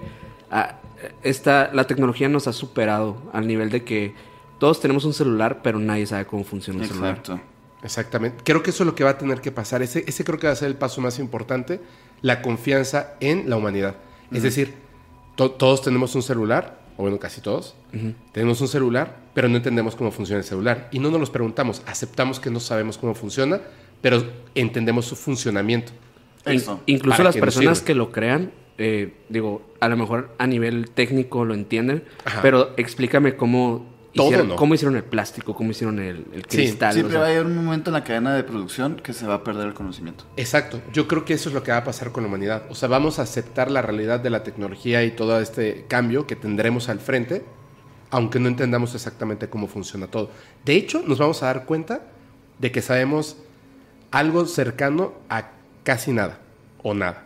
Eso es lo que sabemos, porque incluso eh, la persona más brillante en el conocimiento de la historia de la humanidad no conoce toda la historia de la humanidad. Conoce un porcentaje mínimo de la historia de la humanidad, porque es imposible que conozcas la historia de todos los seres humanos que han pisado el planeta Tierra. No, imagínate. De todos los seres vivos, de todos los acontecimientos. Es imposible. Solo los importantes.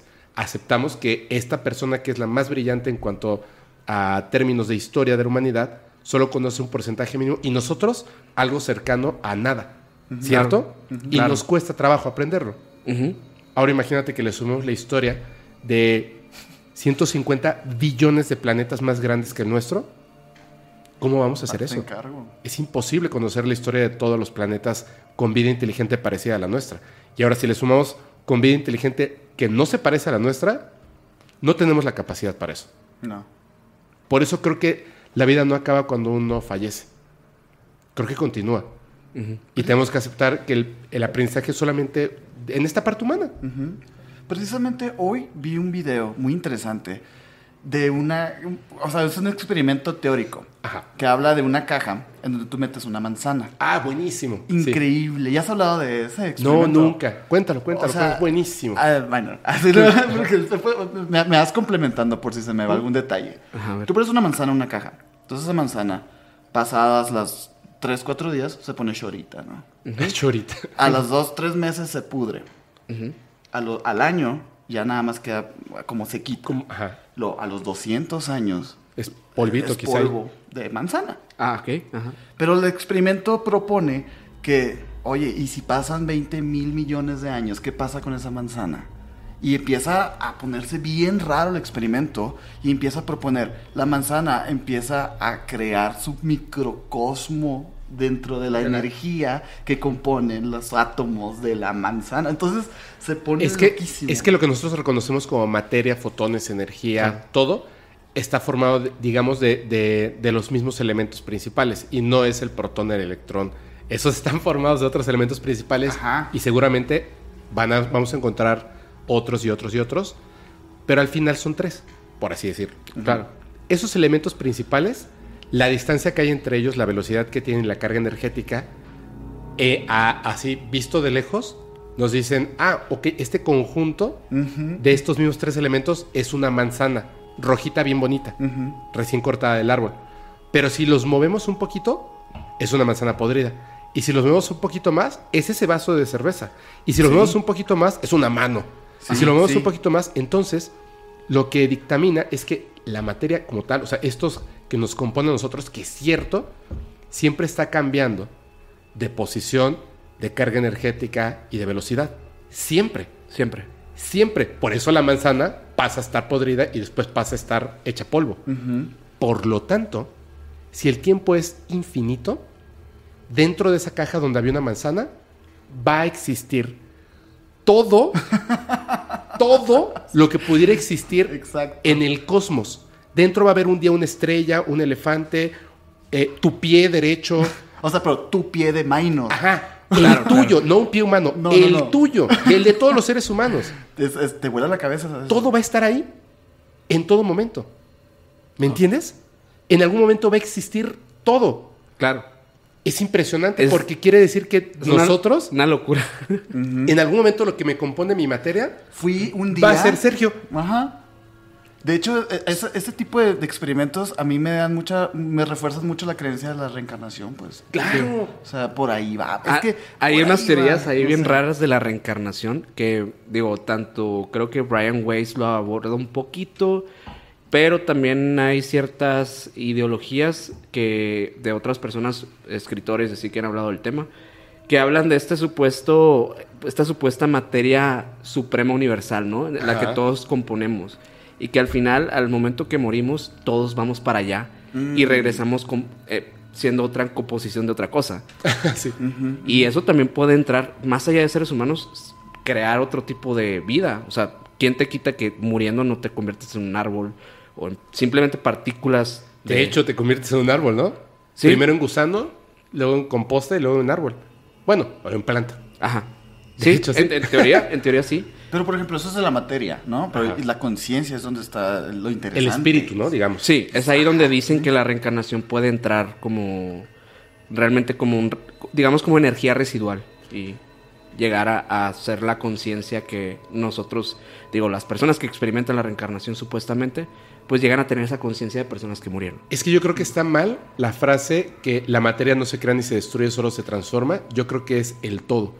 El espíritu, el alma, la energía, tampoco se crea ni se destruye. Pero es que no deja de ser materia. En Ah, algún bueno, momento de su proceso, igual como lo estamos diciendo ahorita, algún momento de su proceso de producción es materia. Van a decir los puritanos, la ondulación de la materia nunca se, se crea ni se destruye, solo se transforma, ¿no?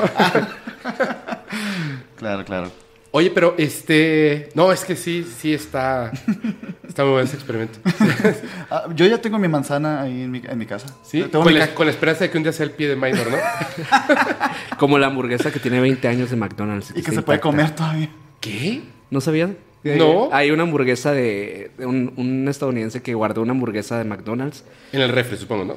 Eh, no, el vato... la, te- la tiene que- como en una caja, en una cápsula y en una temperatura constante. Es que ¿no? supuestamente el vato como que quería, tomaba fotos de carne, eh, de esas que se van pudriendo rápido y todo, ¿no? Entonces como que lo, lo hizo ese experimento con una Big Mac Y no se podría. y no se podría. Tiene como 25 años ya esa hamburguesa. Y creo que nomás le cambiaron los pepinillos. Sí, hace los, poquito. los pepinillos sí se fundieron así. Ah, sí, desaparecieron. Pero la hamburguesa está intacta. Dice que parece hasta que es comible. Hay fotos y todo eso. No, es muy interesante. Ah, qué frigón. Como la manzana que les contaba yo, ¿no? De- del, del señor este que... Amigo de Billy Mayer.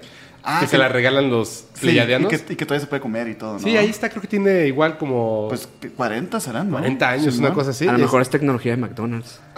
Oye, oh, nos podemos ir bien profundo con eso, ¿eh? No, disculpa. Yo podré creer en extraterrestres y fantasmas, pero que McDonald's me venda una manzana, no lo creo. No, no, no.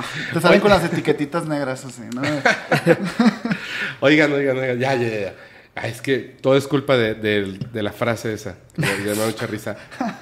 Les voy a contar, ahora sí, si les parece, o quieren, me quieren contar algo antes. No, ya, vamos. ¿Sí? Yo estoy así, yo expectante con la historia de esta ¿Sí? ficción. Ok, vamos a pedirle a todos, por favor, ayúdenme con eso. Así, viendo a su cámara, pídenle a todos que, por favor, en este momento, así le pongan. Bueno, no pausa. No pausa. Pero que se paren rápidamente mientras yo estoy hablando y apaguen la luz para que presten así un montón de atención a la historia de Travis Walton porque está bien chida y hay muchas cosas que tienen que ver con todo lo que acabamos de hablar. ¿va? Ok. ¿Me ayudan a decirle a la gente? Claro, eh, por favor, si estás aquí escuchando Podcast Paranormal, párate un segundito, apagas la luz y ponte a disfrutar esta historia que se va a poner buena con Fepo. Así es. ¿Recuerdan esa historia que les conté de un niño que se le apareció un ser extraterrestre cuando trataba de huir, se tropieza, lo agarra de los pies y lo arrastra y luego ya no recuerda nada? ¿Él es, ¿Él es Travis? Ese niño era Travis Walton, Ok. pero él no sabía nada de eso, sino hasta mucho tiempo después. Vamos a, vamos a comprender ciertas cosas. Travis Walton, cuando le ocurre esto, tenía la edad de 22 años. Ok. cuando el evento que ahora les voy a contar a continuación. Travis Walton era, le dicen maderista. Es lo que nosotros conocemos como un leñador. Ajá. Ah, Ok. ok, ok. Sí. Trabajaba aserrando, cortando árboles junto con otras personas eh, en un bosque, donde había, pues, obviamente esta parte de la industria. Y, y listo, o sea, tenía 22 años, sus hermanos, sus amigos, su- obviamente vivía con sus padres. Una persona que hasta cierto punto pudiéramos decir una persona normal. Ok. Hay unas ciertas em, puntos, hay unos puntos que tenemos que tomar en cuenta al momento de contar esta historia que todo el mundo se, se pasa porque no los considera tan importantes, pero son súper importantes. Todo esto ocurre en un lugar que se llama Snowflake, Arizona. ¿Ok? Específicamente en, en un este, bosque que se llama el Parque Nacional de Sea Grips. Ok. Estamos cerca, de hecho, donde vivimos nosotros. Somos colinda con Arizona. ¿Ah, sí? Sonora es ahí con- Ah, Sí, tal cual. Ahí está. Sí, es cierto, es cierto. Les voy a decir una cosa. Entre las muchas cosas que a los seres humanos nos gusta medir, por ejemplo, sabemos cuál es el país que tiene a las personas más altas, ¿cierto? Fíjense que en algún momento con toda esta parte de, de la tecnología de los satélites, Estados Unidos empezó a hacer mediciones de todo tipo de su territorio, incluyendo del territorio de las aguas. Y entonces se dieron cuenta de que había un punto en Estados Unidos que es donde más rayos, o sea, literal así, de, mm, eléctricos Sí. naturales caían y es un punto evidentemente en el agua, en el mar. Y en la tierra es específicamente en el Parque Nacional de Sea Grips en Snowflake, Arizona. Específicamente No. en donde ocurre este evento. ¿Ok? Explicación no tenemos. Pero es el punto donde más rayos caen de manera natural en el territorio de Estados Unidos de Norteamérica. Pero además es esto. El que le sigue, digamos, en segundo lugar, en territorio de tierra, así, la curva decae súper fuerte. Sí, no, no es como que hay por poquito, no, es una gran diferencia. Es una gran diferencia. Si ustedes recordarán la historia de, de estos seres que supuestamente caen, que yo más bien creo que fueron derribados en Roswell en 1947, en julio de 1947, el ser vivo que queda, el, el Eve, él comenta, o ella comenta, que estaban haciendo unos estudios atmosféricos que tenían que ver con pues ellos decían que eran como rayos, ¿no? Electromagnetismo y más. Como que están muy interesados en esto. Sabemos que esto era porque estaban haciendo en Roswell pruebas nucleares. Entonces habían como ciertos factores, culpa del ser humano, que generaban esto. Pero esto me hace pensar, a mí, por supuesto, que en este lugar existe esta cantidad de avistamientos tan importantes en esta zona porque están estudiando esto en la atmósfera que genera tantos rayos estos seres, no el ser humano. El hermano de Travis Walton había visto una nave cuando estaba cazando ciervos en ese mismo lugar. Bueno, estaba Travis Walton, de 22 años, el día 5 de noviembre de 1975. Estaba en este lugar trabajando con seis hombres más. Son muy importantes los nombres de estas personas. Uno, porque vivieron uno de los eventos más terroríficos, supongo que en su vida, y porque cuando se haga, si la gente lo, lo quiere, si la gente deja los comentarios, si la gente pone un chorro de likes y se va a suscribir a Emisiones Podcast, hacemos una segunda parte, donde hablemos específicamente de lo que tiene que ver con este gobierno oculto y el tema de Travis Walton. Les voy a leer el nombre de las seis personas que estaban ahí. Uno, gran, gran, gran amigo de Travis Walton. Es Mike Rogers, Ken Peterson, John Goulet, Steve Pierce, Allen Dallis y Dwayne Smith. Estas eran las seis personas que estaban con eh, Travis Walton ese día, terminan sus labores, en una pickup, en una camioneta, se suben, obviamente, unos van en cabina, bla, bla, bla, copiloto la parte de atrás y otros montaditos hasta atrás. Ok. Van avanzando. Dice Travis Walton que lo que ven y observan es como un resplandor en el bosque. Obviamente eso ocurre de noche. Cuando van de regreso, ven un resplandor en el bosque. Nadie comenta así como que, oye, ¿qué será esto? Él lo primero que piensa es que es un grupo de cazadores, que hay muchos por ahí en el bosque, y que de alguna manera en la casa de campaña, a lo mejor metieron una lámpara muy grande y entonces se ilumina la casa de campaña y hace el efecto como de un foco, ¿no? Como en las películas, vaya. como en las películas, y por eso ven el resplandor ahí en el bosque, que es justo hacia donde ellos están avanzando. Conforme siguen avanzando se da cuenta de que este color es más como fuego.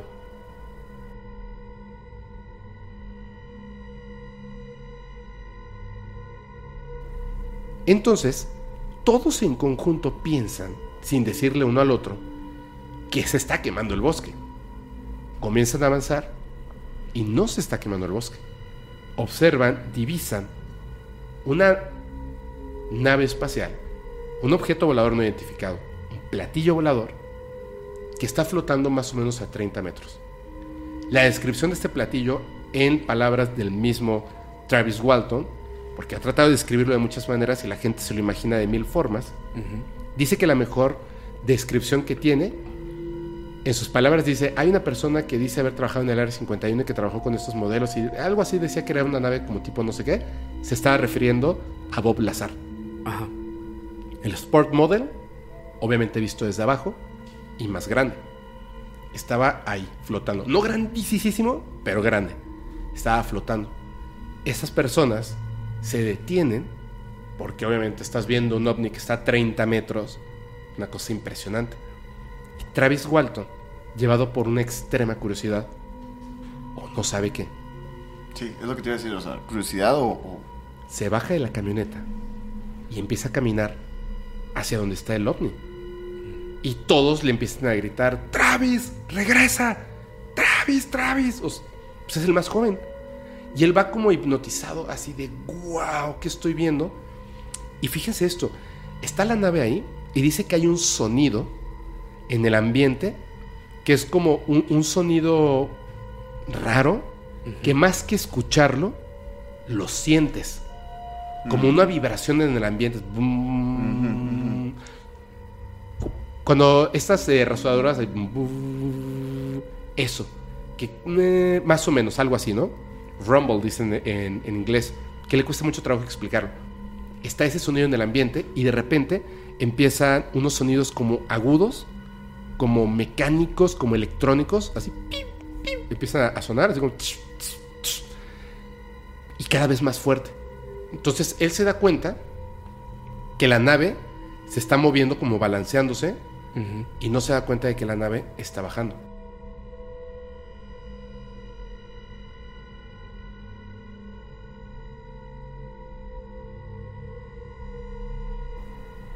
Al punto de que la nave, de estar a 30 metros de distancia, va bajando inclinado y llega más o menos entre 3 y 10 metros de él.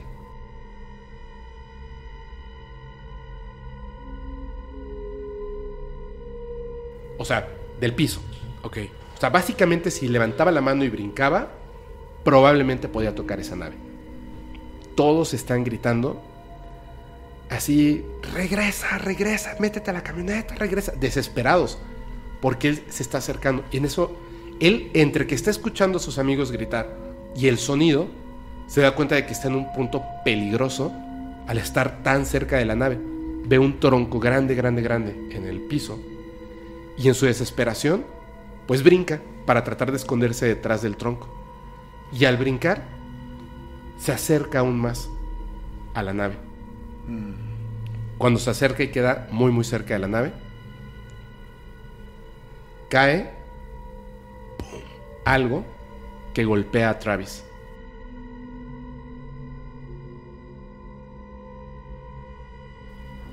Lo golpea como no muy fuerte, como si fuera una luz pum, así como Ah, sí fuerte. te entiendo, sí te- Y entonces él se trata de levantar en eso. O sea, cae y ni siquiera cae detrás del tronco. O sea, cae así como que muy cerca. Se trata de levantar. El sonido, este sonido como electrónico ya está muy fuerte. Y lo comienza a levantar. Como si del pecho le estuviera levantando así, haciéndolo levitar un momento. Él está asustadísimo. Y en eso, como un rayo, lo golpea. Y cae fulminado al piso.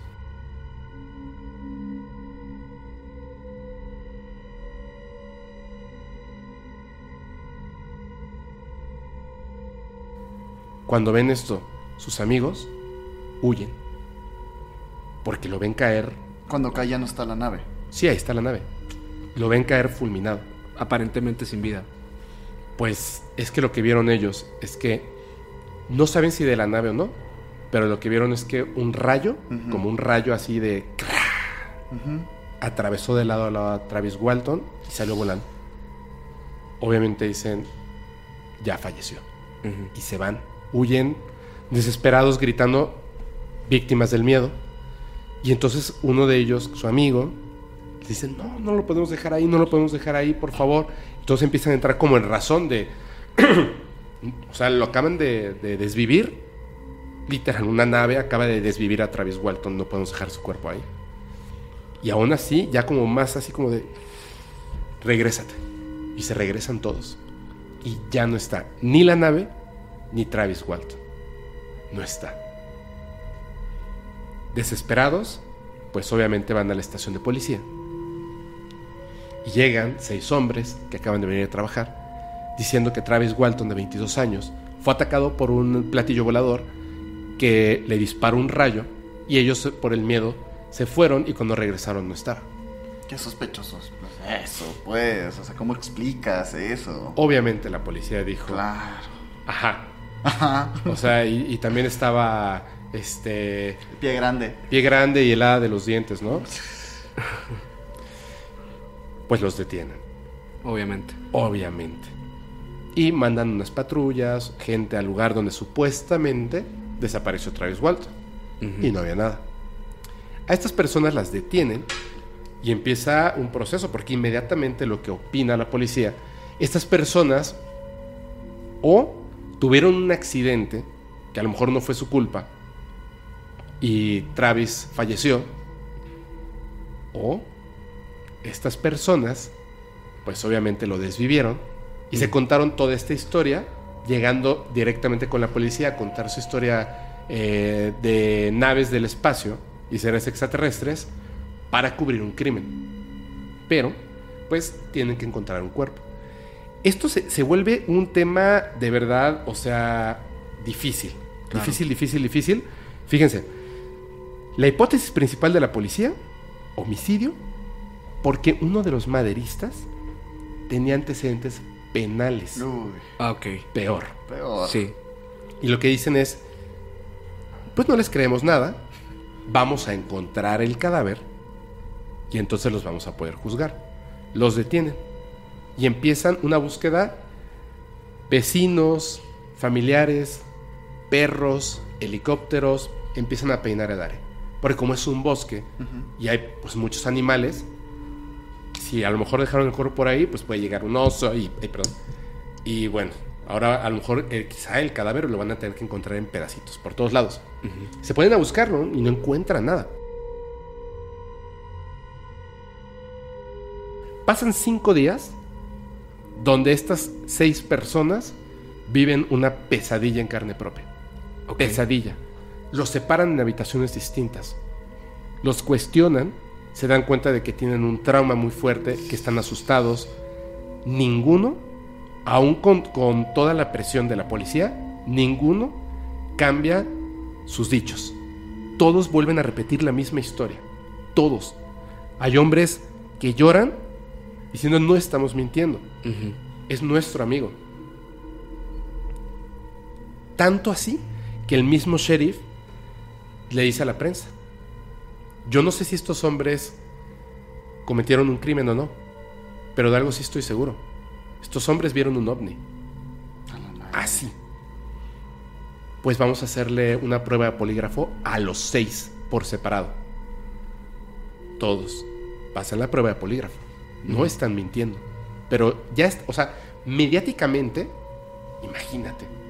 O sea, el, el- pueblo ya los había enjuiciado.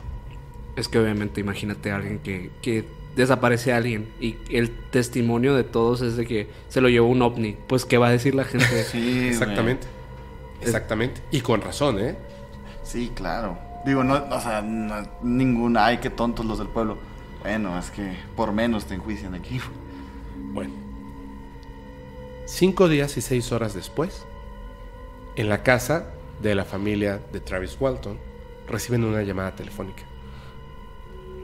La persona que está del otro lado de la línea dice ser Travis Walton. Porque aunque su voz son igual, dudan que sea Travis Walton. Está llorando, está tartamudeando, no puede construir ideas bien y lo único que quiere es que vayan por él. Lo encuentran, de hecho la familia va con Mike Rogers, uno de los acusados, que es amigo de Travis Walton, los acompaña a este lugar. Llegan a un teléfono público que está junto a una gasolinera en la carretera Heber Overgard en Arizona. Y cuando llegan, ahí está Travis Walton. Desnudo, en posición fetal, temblando, traumatizado. Pues se lo llevan al doctor, No, empiezan a hacer estudios y todo. Y lo que cuenta Travis Walton es lo que viene a continuación, que es bien importante. Bien, bien importante. Él dice que movido por la curiosidad, baja y se acerca a esta nave. El sonido, la luz que tenía, lo tenía como wow. Cuando de repente se dijo, ay, güey, soy el único que está aquí abajo. Esto está peligrosísimo. Ve el tronco, se avienta. Se trata de levantar, es cuando lo están como, como elevando el pecho con una luz que dice que no lo lastimó en ningún momento. Más bien era él como tratando de, De zafarse. de zafarse. Y entonces la nave le dispara un rayo. Eso es lo que él piensa. Que la nave le dispara un rayo. Pierde totalmente el conocimiento. Cuando él abre los ojos, siente que le están haciendo algo. Que literal le están introduciendo en el cuerpo a través de las venas y de distintas partes del cuerpo le están introduciendo objetos. Hay una luz que le cuesta incluso hasta la fecha a esta a Travis le cuesta mucho trabajo explicar, porque dice, "No es que estoy sobre una mesa metálica, acostado boca arriba. Estoy tratando de abrir los ojos, pero siento que me están atravesando y hay tanto dolor en mi cuerpo, tantísimo dolor en mi cuerpo, que siento que estoy partido a la mitad y mi interior está por fuera.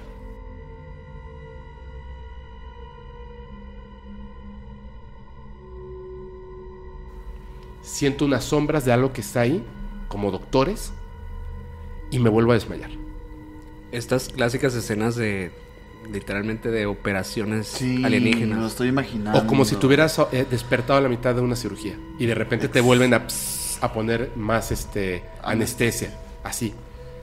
No sabe cuántas veces se despierta o no del dolor tan intenso, pero el dolor va disminuyendo cada vez que, que recobra esa conciencia. Cuando de repente ya el dolor ya no es tan fuerte, recobra la conciencia. Abre los ojos.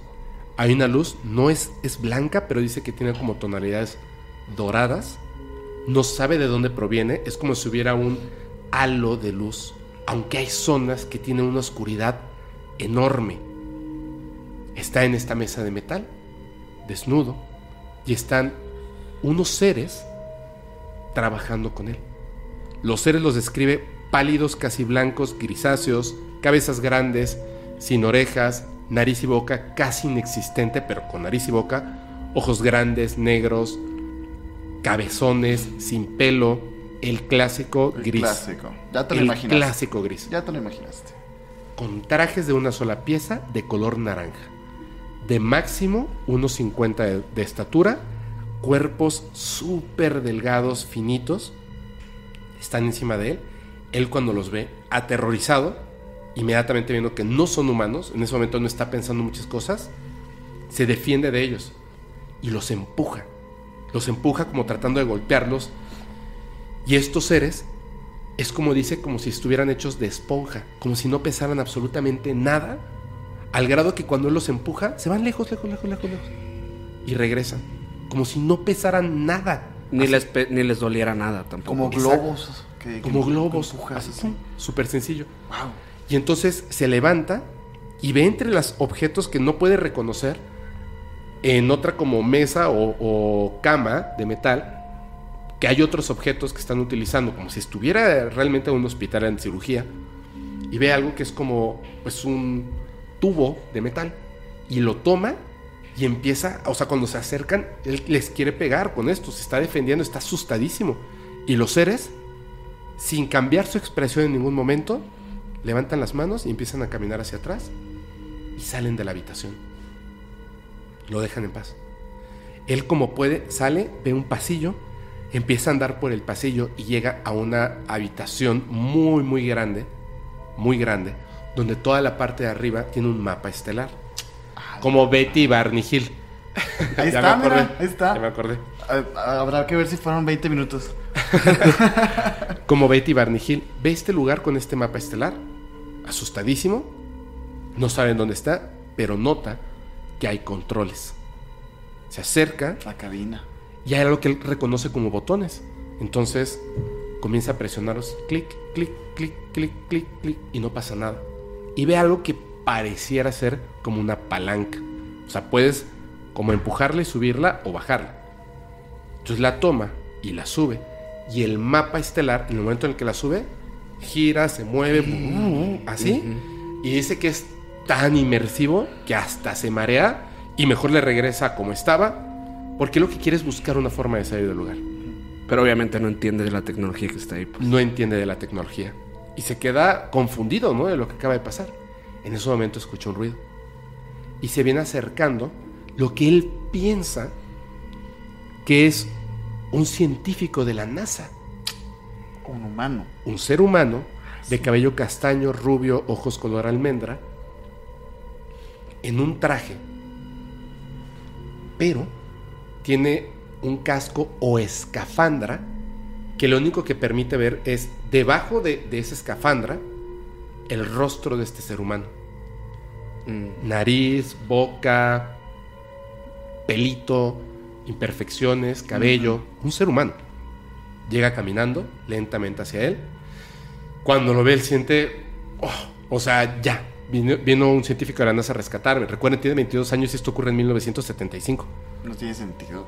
Se acerca, le dice, ¿cómo te llamas? Ayúdame, ayúdame. ¿Hablas inglés? Ayúdame, ayúdame. Ne- Necesito salir de aquí. Empieza a tratar de hablar con él y este ser, inexpresivo totalmente,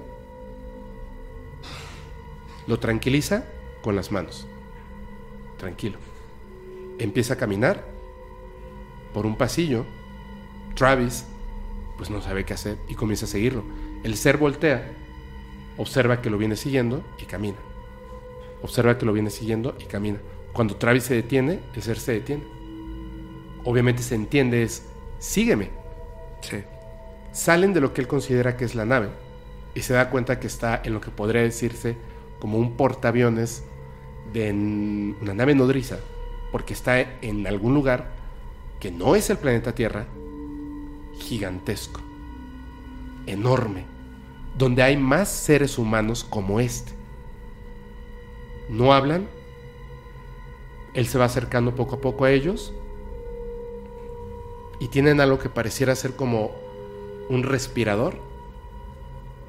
Se acercan con esto, él como que se asusta, ellos siguen inexpresivos, se siguen acercando, él sabe que quieren ayudarlo, se lo colocan, inmediatamente se desmaya y cuando abre los ojos está tirado en el bosque, en el mismo lugar, o él piensa que es el mismo lugar, donde ocurrió el evento, y lo primero que, que él ve al abrir los ojos después de haber quedado como desmayado por la escafandra que le pusieron aquí, es una nave, la nave que vio en el cielo en la noche, alejándose, se está un momentito ahí y de repente desaparece y se va a una velocidad extraordinaria. Conforme puede, empieza a respirar, se levanta, está asustadísimo, camina y es cuando ve la gasolinera, el teléfono público y hace una llamada por cobrar a su casa. Pide ayuda y cuando los doctores comienzan a estudiarlo se dan cuenta de varias cosas que son muy interesantes. Uno, tiene un trauma psicológico comparable a las personas que estuvieron en la guerra de Vietnam. Su cuerpo tenía ciertas condiciones médicas medibles que solamente están en el cuerpo de una persona que ha sido alcanzado por un rayo. Las personas que sobreviven al impacto de un rayo son así, es un porcentaje casi Mínimo. Ajá, Hay mínimo. imágenes increíbles de cómo se les pinta en la, en la espalda, ¿no? Sí. Y además se les cocinan órganos, Mm. pierden dedos, extremidades. Terminan Solo, solo ha habido un caso de una persona que realmente ha resistido como siete varios. rayos. Eh, y al final, también, ¿eh? al final la persona obviamente terminó con daños psicológicos. Esa persona que resistió a varios eh, golpes de rayos, uno de esos rayos salió por su dedo gordo del pie derecho y explotó su dedo cuando salió. Ah, a la madre. Travis tenía en su cuerpo, bueno, tiene, porque el señor está vivo. Espero que siga vivo cuando salga esto, por Ajá. favor. Ah, sí. Es una persona mayor, pero, pero esté muy bien. Tenía todos los rasgos de una persona que había sido alcanzado por un rayo, pero una persona que con una tecnología inexplicable había sido curado Ujú. de la- del golpe de un rayo. Es decir, estaba mejor que cuando se fue, aunque tenía el registro De que le ha caído un rayo. de la que, que le había caído un rayo. Tenía todos los dedos, tenía todos los órganos en funcionamiento perfecto. O sea, no tenía ningún eh, estrago de haber sido golpeado por un rayo. Pero recuerden esto. Por eso se los dije en un principio. El lugar de Estados Unidos donde de manera natural caen más rayos es en este bosque. Donde Travis Walton tuvo este eh, evento. La nave, que primero no estaba haciendo ruido, sino que había como esa vibración clásica de cuando te paras abajo de una nave o estás muy cerca, esa vibración que más que escucharla se siente, empezó a hacer un ruido como para asustar y alejar a Travis, ¿cierto? O atraerlo, ¿no? Yo soy de la idea que ahora tiene Travis, que no tenía en un principio, porque se hizo una película de terror, de hecho, que se llama Fuego en el Cielo. Yo soy de la idea que Travis piensa ahora. El tiempo y el espacio es distinto para estos seres que para nosotros. Esta nave, evidentemente que está estudiando estos efectos de rayos, metálica, enorme, electromagnética y más, estaba haciendo estos ruidos como diciéndole, güey, aléjate. Y no se alejó.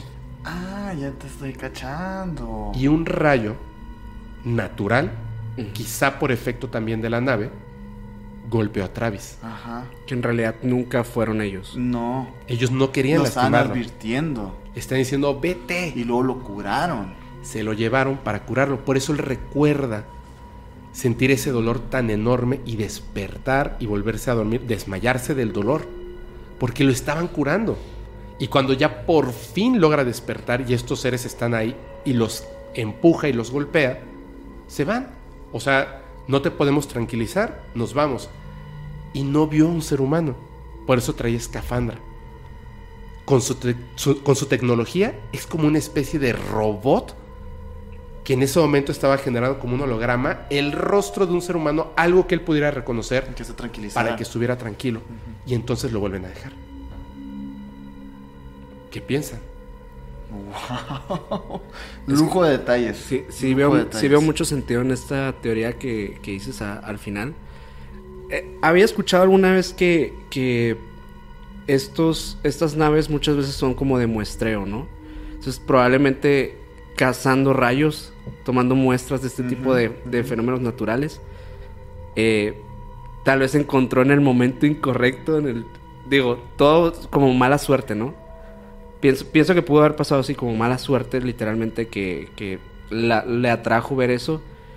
Y justamente a lo mejor la nave estaba abriéndose para tomar Mi- energía de estos rayos o muestras o algo por el estilo. Ni siquiera quiero exagerar.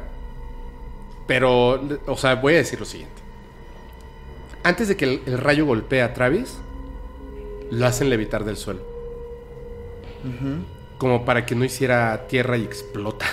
Ajá. Tal cual como Por- entendemos la, electro, la, electricidad. ¿no? Exacto, como ya sabían que no se, o sea, que no estaba huyendo y que iba a caer un rayo, entonces lo pusieron en la zona más segura, Más arriba. Y no más hubiera sido arriba. mejor que lo tira, o sea, que lo levantaran y vámonos, como trapo.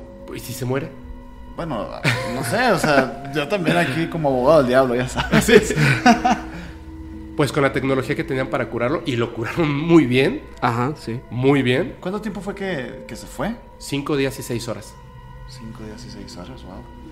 Es un Bastante. montón. ¿Y él cu- cuánto tiempo sintió que estuvo ahí? 20 minutos. Extraño, ¿no? Muy Sí. poco. Sí, Digo, se relaciona di- directamente con todo lo que estábamos platicando al principio. totalmente. De hecho, es lo que te iba a preguntar. Digo, este, me llama la atención que, a diferencia de, de sus amigos, él sintiera una, un hipnotismo ante el sonido que le estaban dando estos seres. Y luego, cuando que nos cuentas de que él tiene recuerdos de chico, de haber sido como, eh, a lo mejor también tener algún contacto de esos, ¿no será que ese sonido para él no le, no le parecía como... eh, le, le parecía familiar, más bien? Ajá. Y por eso como que se acercó. Sí, sí, muy, exacto, Sergio. Mira, te metiste en la mente. Telequinesis. Luego dicen que no existe. ¿Por qué razón habría tenido un evento cuando estaba niño tan diferente, tan extraño, único de todos los eventos que existen de contacto con estos seres? Es decir, se le aparece un ser de estos que vio que después lo curaron y cuando él se da la vuelta tratando de huir del miedo, lo toma de los pies y lo jala. Es como si le estuvieran enseñando de niño, como sabiendo que años después iba a ocurrir este evento y que le iba a caer un rayo, como si hubieran regresado al pasado a decirle, güey, tenos miedo. No te bajes de la ¡Ah, camioneta y madre! camines. Ya, ya. Tenos miedo. Aléjate. Corre. Wow. ¿Por qué crees que, que nos quisieran cuidar tanto? Supongo que porque tienen respeto a la vida en general. Yo creo que no es cuidar, sino simplemente eh, no nos tengas miedo, pues. Ajá. O sea, como eh, digo, me quedé pensando en este en este momento en el que él despierta en la nave, ¿no? Y empieza a actuar hostilmente, agresivamente. Digo, a un león, a un tigre cuando los curan, los tienen que dormir también. El Exactamente. tigre no, no está entendiendo que, que tiene una patita rota o algo. O sea, él simple- simplemente quiere escapar. Es como, digo, no como, no para comparar al ser humano con un animal, pues, pero digo, por ahí va también, pues. Sí, Yo o sea, al, fi- al final termina, terminamos siendo, en estos casos, ¿no? De las abducciones, terminamos siendo como, se- supuestamente como, como animales. Ajá. O sea, muy asimilado como nosotros tratamos a los animales, a- o sea, a nivel de la veterinaria o de, o de la ciencia incluso, de cómo experimentan con animales. Eh, igual creo que es el- un trato muy similar. O sea, que el humano no le puede comunicar correctamente a ese ser qué es lo que siente o que... Es que es, es que es exactamente eso, de verdad es que es exactamente eso. Yo se los pongo así. Si de repente nosotros estamos en, en África yendo a fotografiar tigres, leones, leones. Estamos en África yendo a fotografiar leones y de repente uno de estos leones se espanta o quiere proteger su territorio y avanza el jeep Y le atropellamos una pata, no queríamos ir hasta África a aplastar en la pata al león. Es bien fácil entenderlo con esas analogías. Pero entonces nosotros decimos chispas. Pues le disparamos un dardo, nos lo llevamos, lo curamos. Y si se despierta a la mitad y empieza a aventar zarpazos, Ajá. pues se entiende, ¿no? ¿El león qué va a decir? ¿Que había un jeep? ¿Cómo le va a explicar a otros leones que había un jeep? ¿Cómo le va a explicar en dónde estuvo? ¿Cómo le va a explicar que algo le picó en la nalga y se durmió? ¿Cómo va a explicar que estas cosas que parecían leones o tigres pero sin pelo y parados, cuando él hacía así un zarpacito, salían volando? Ajá. Qué increíble. ¿Cómo lo podrían entender otros leones, no? Y además, lo único que quedaría en favor del león es el hecho de que inexplicablemente su pata rota se curó. Wow, me Como el caso de me Travis encanta, Welch. Me encanta, Claro. me encanta, me encanta. Claro. Es total, fue eso, ¿no? Y luego lo que dices, esta conexión con sus memorias, eh, digo, a lo mejor y no es que hayan... ah, mira, aquí especulando, ¿no? Bien, Ajá. bien duro, ¿no? este, eh, a lo mejor y ni siquiera fue que sí haya pasado ese evento cuando él estaba niño, sino simplemente se lo inyectaron como recuerdo falso. un recuerdo falso. Puede ser. También puede ser. Claro, porque además apareció de la nada y desapareció de la nada, ¿no? Exacto. Sí, carece de narrativa cuando su, cuando su anécdota, y ahora sí de la adopción, eh, tiene tantos detalles, ¿no? Ujú. Voy a esto, por eso les dije eh, eh, antes de esto, el experimento que hacen estas personas para entrar al mismo tiempo en la nave y todos entran en el mismo lugar al mismo momento. Pero no, se, in- o sea, no están uno encima del otro y no lo pueden explicar. Y escriben algo que me parece que explica muchos de estos temas. Bienvenidos al mundo de Alicia. Ok. Es así. O sea, tú quieres aprender y entender a estos seres. Básicamente estás persiguiendo al conejo y vas a caer en esta madriguera extraña y vas Un a llegar a abismo que no mundo- entiendes. ¿No? Para aprender de esto tienes que empezar a aprender a desaprender también. Exacto. Como lo del código binario. Todo Ajá. está conectado. Sí. Todo está conectado. Pensaron que estábamos divagando todo el capítulo, pero miren. Eh, Hasta mira, somos tres. En lugar de ser binario es así, ¿no? Ah, Como- ¡Ojo! ¡Ojo! El podcast cuántico. ¿eh? Oye, no manches.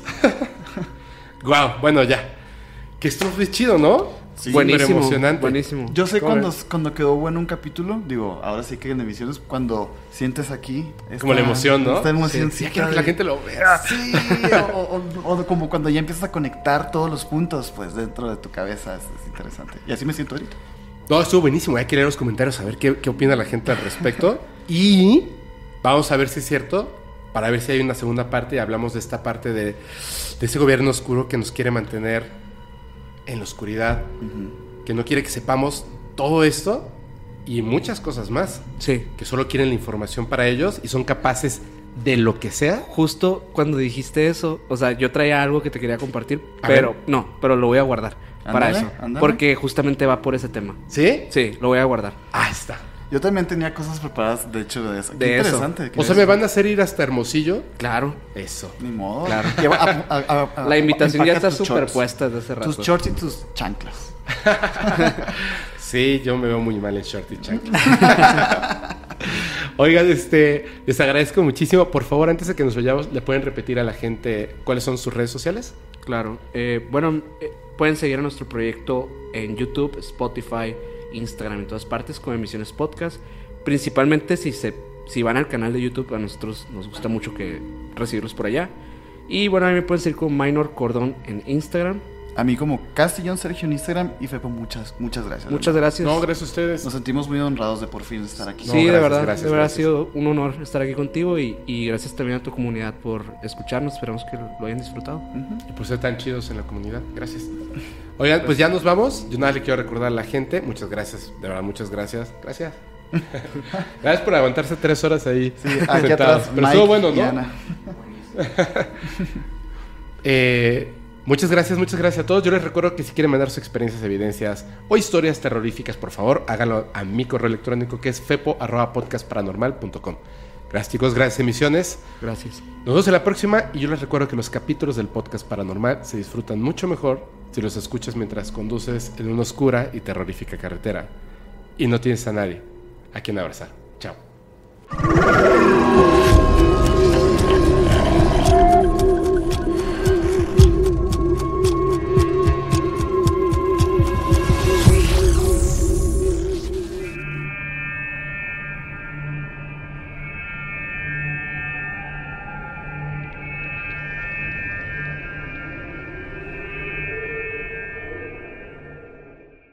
¿Estás listo para convertir tus mejores ideas en un negocio en línea exitoso? Te presentamos Shopify.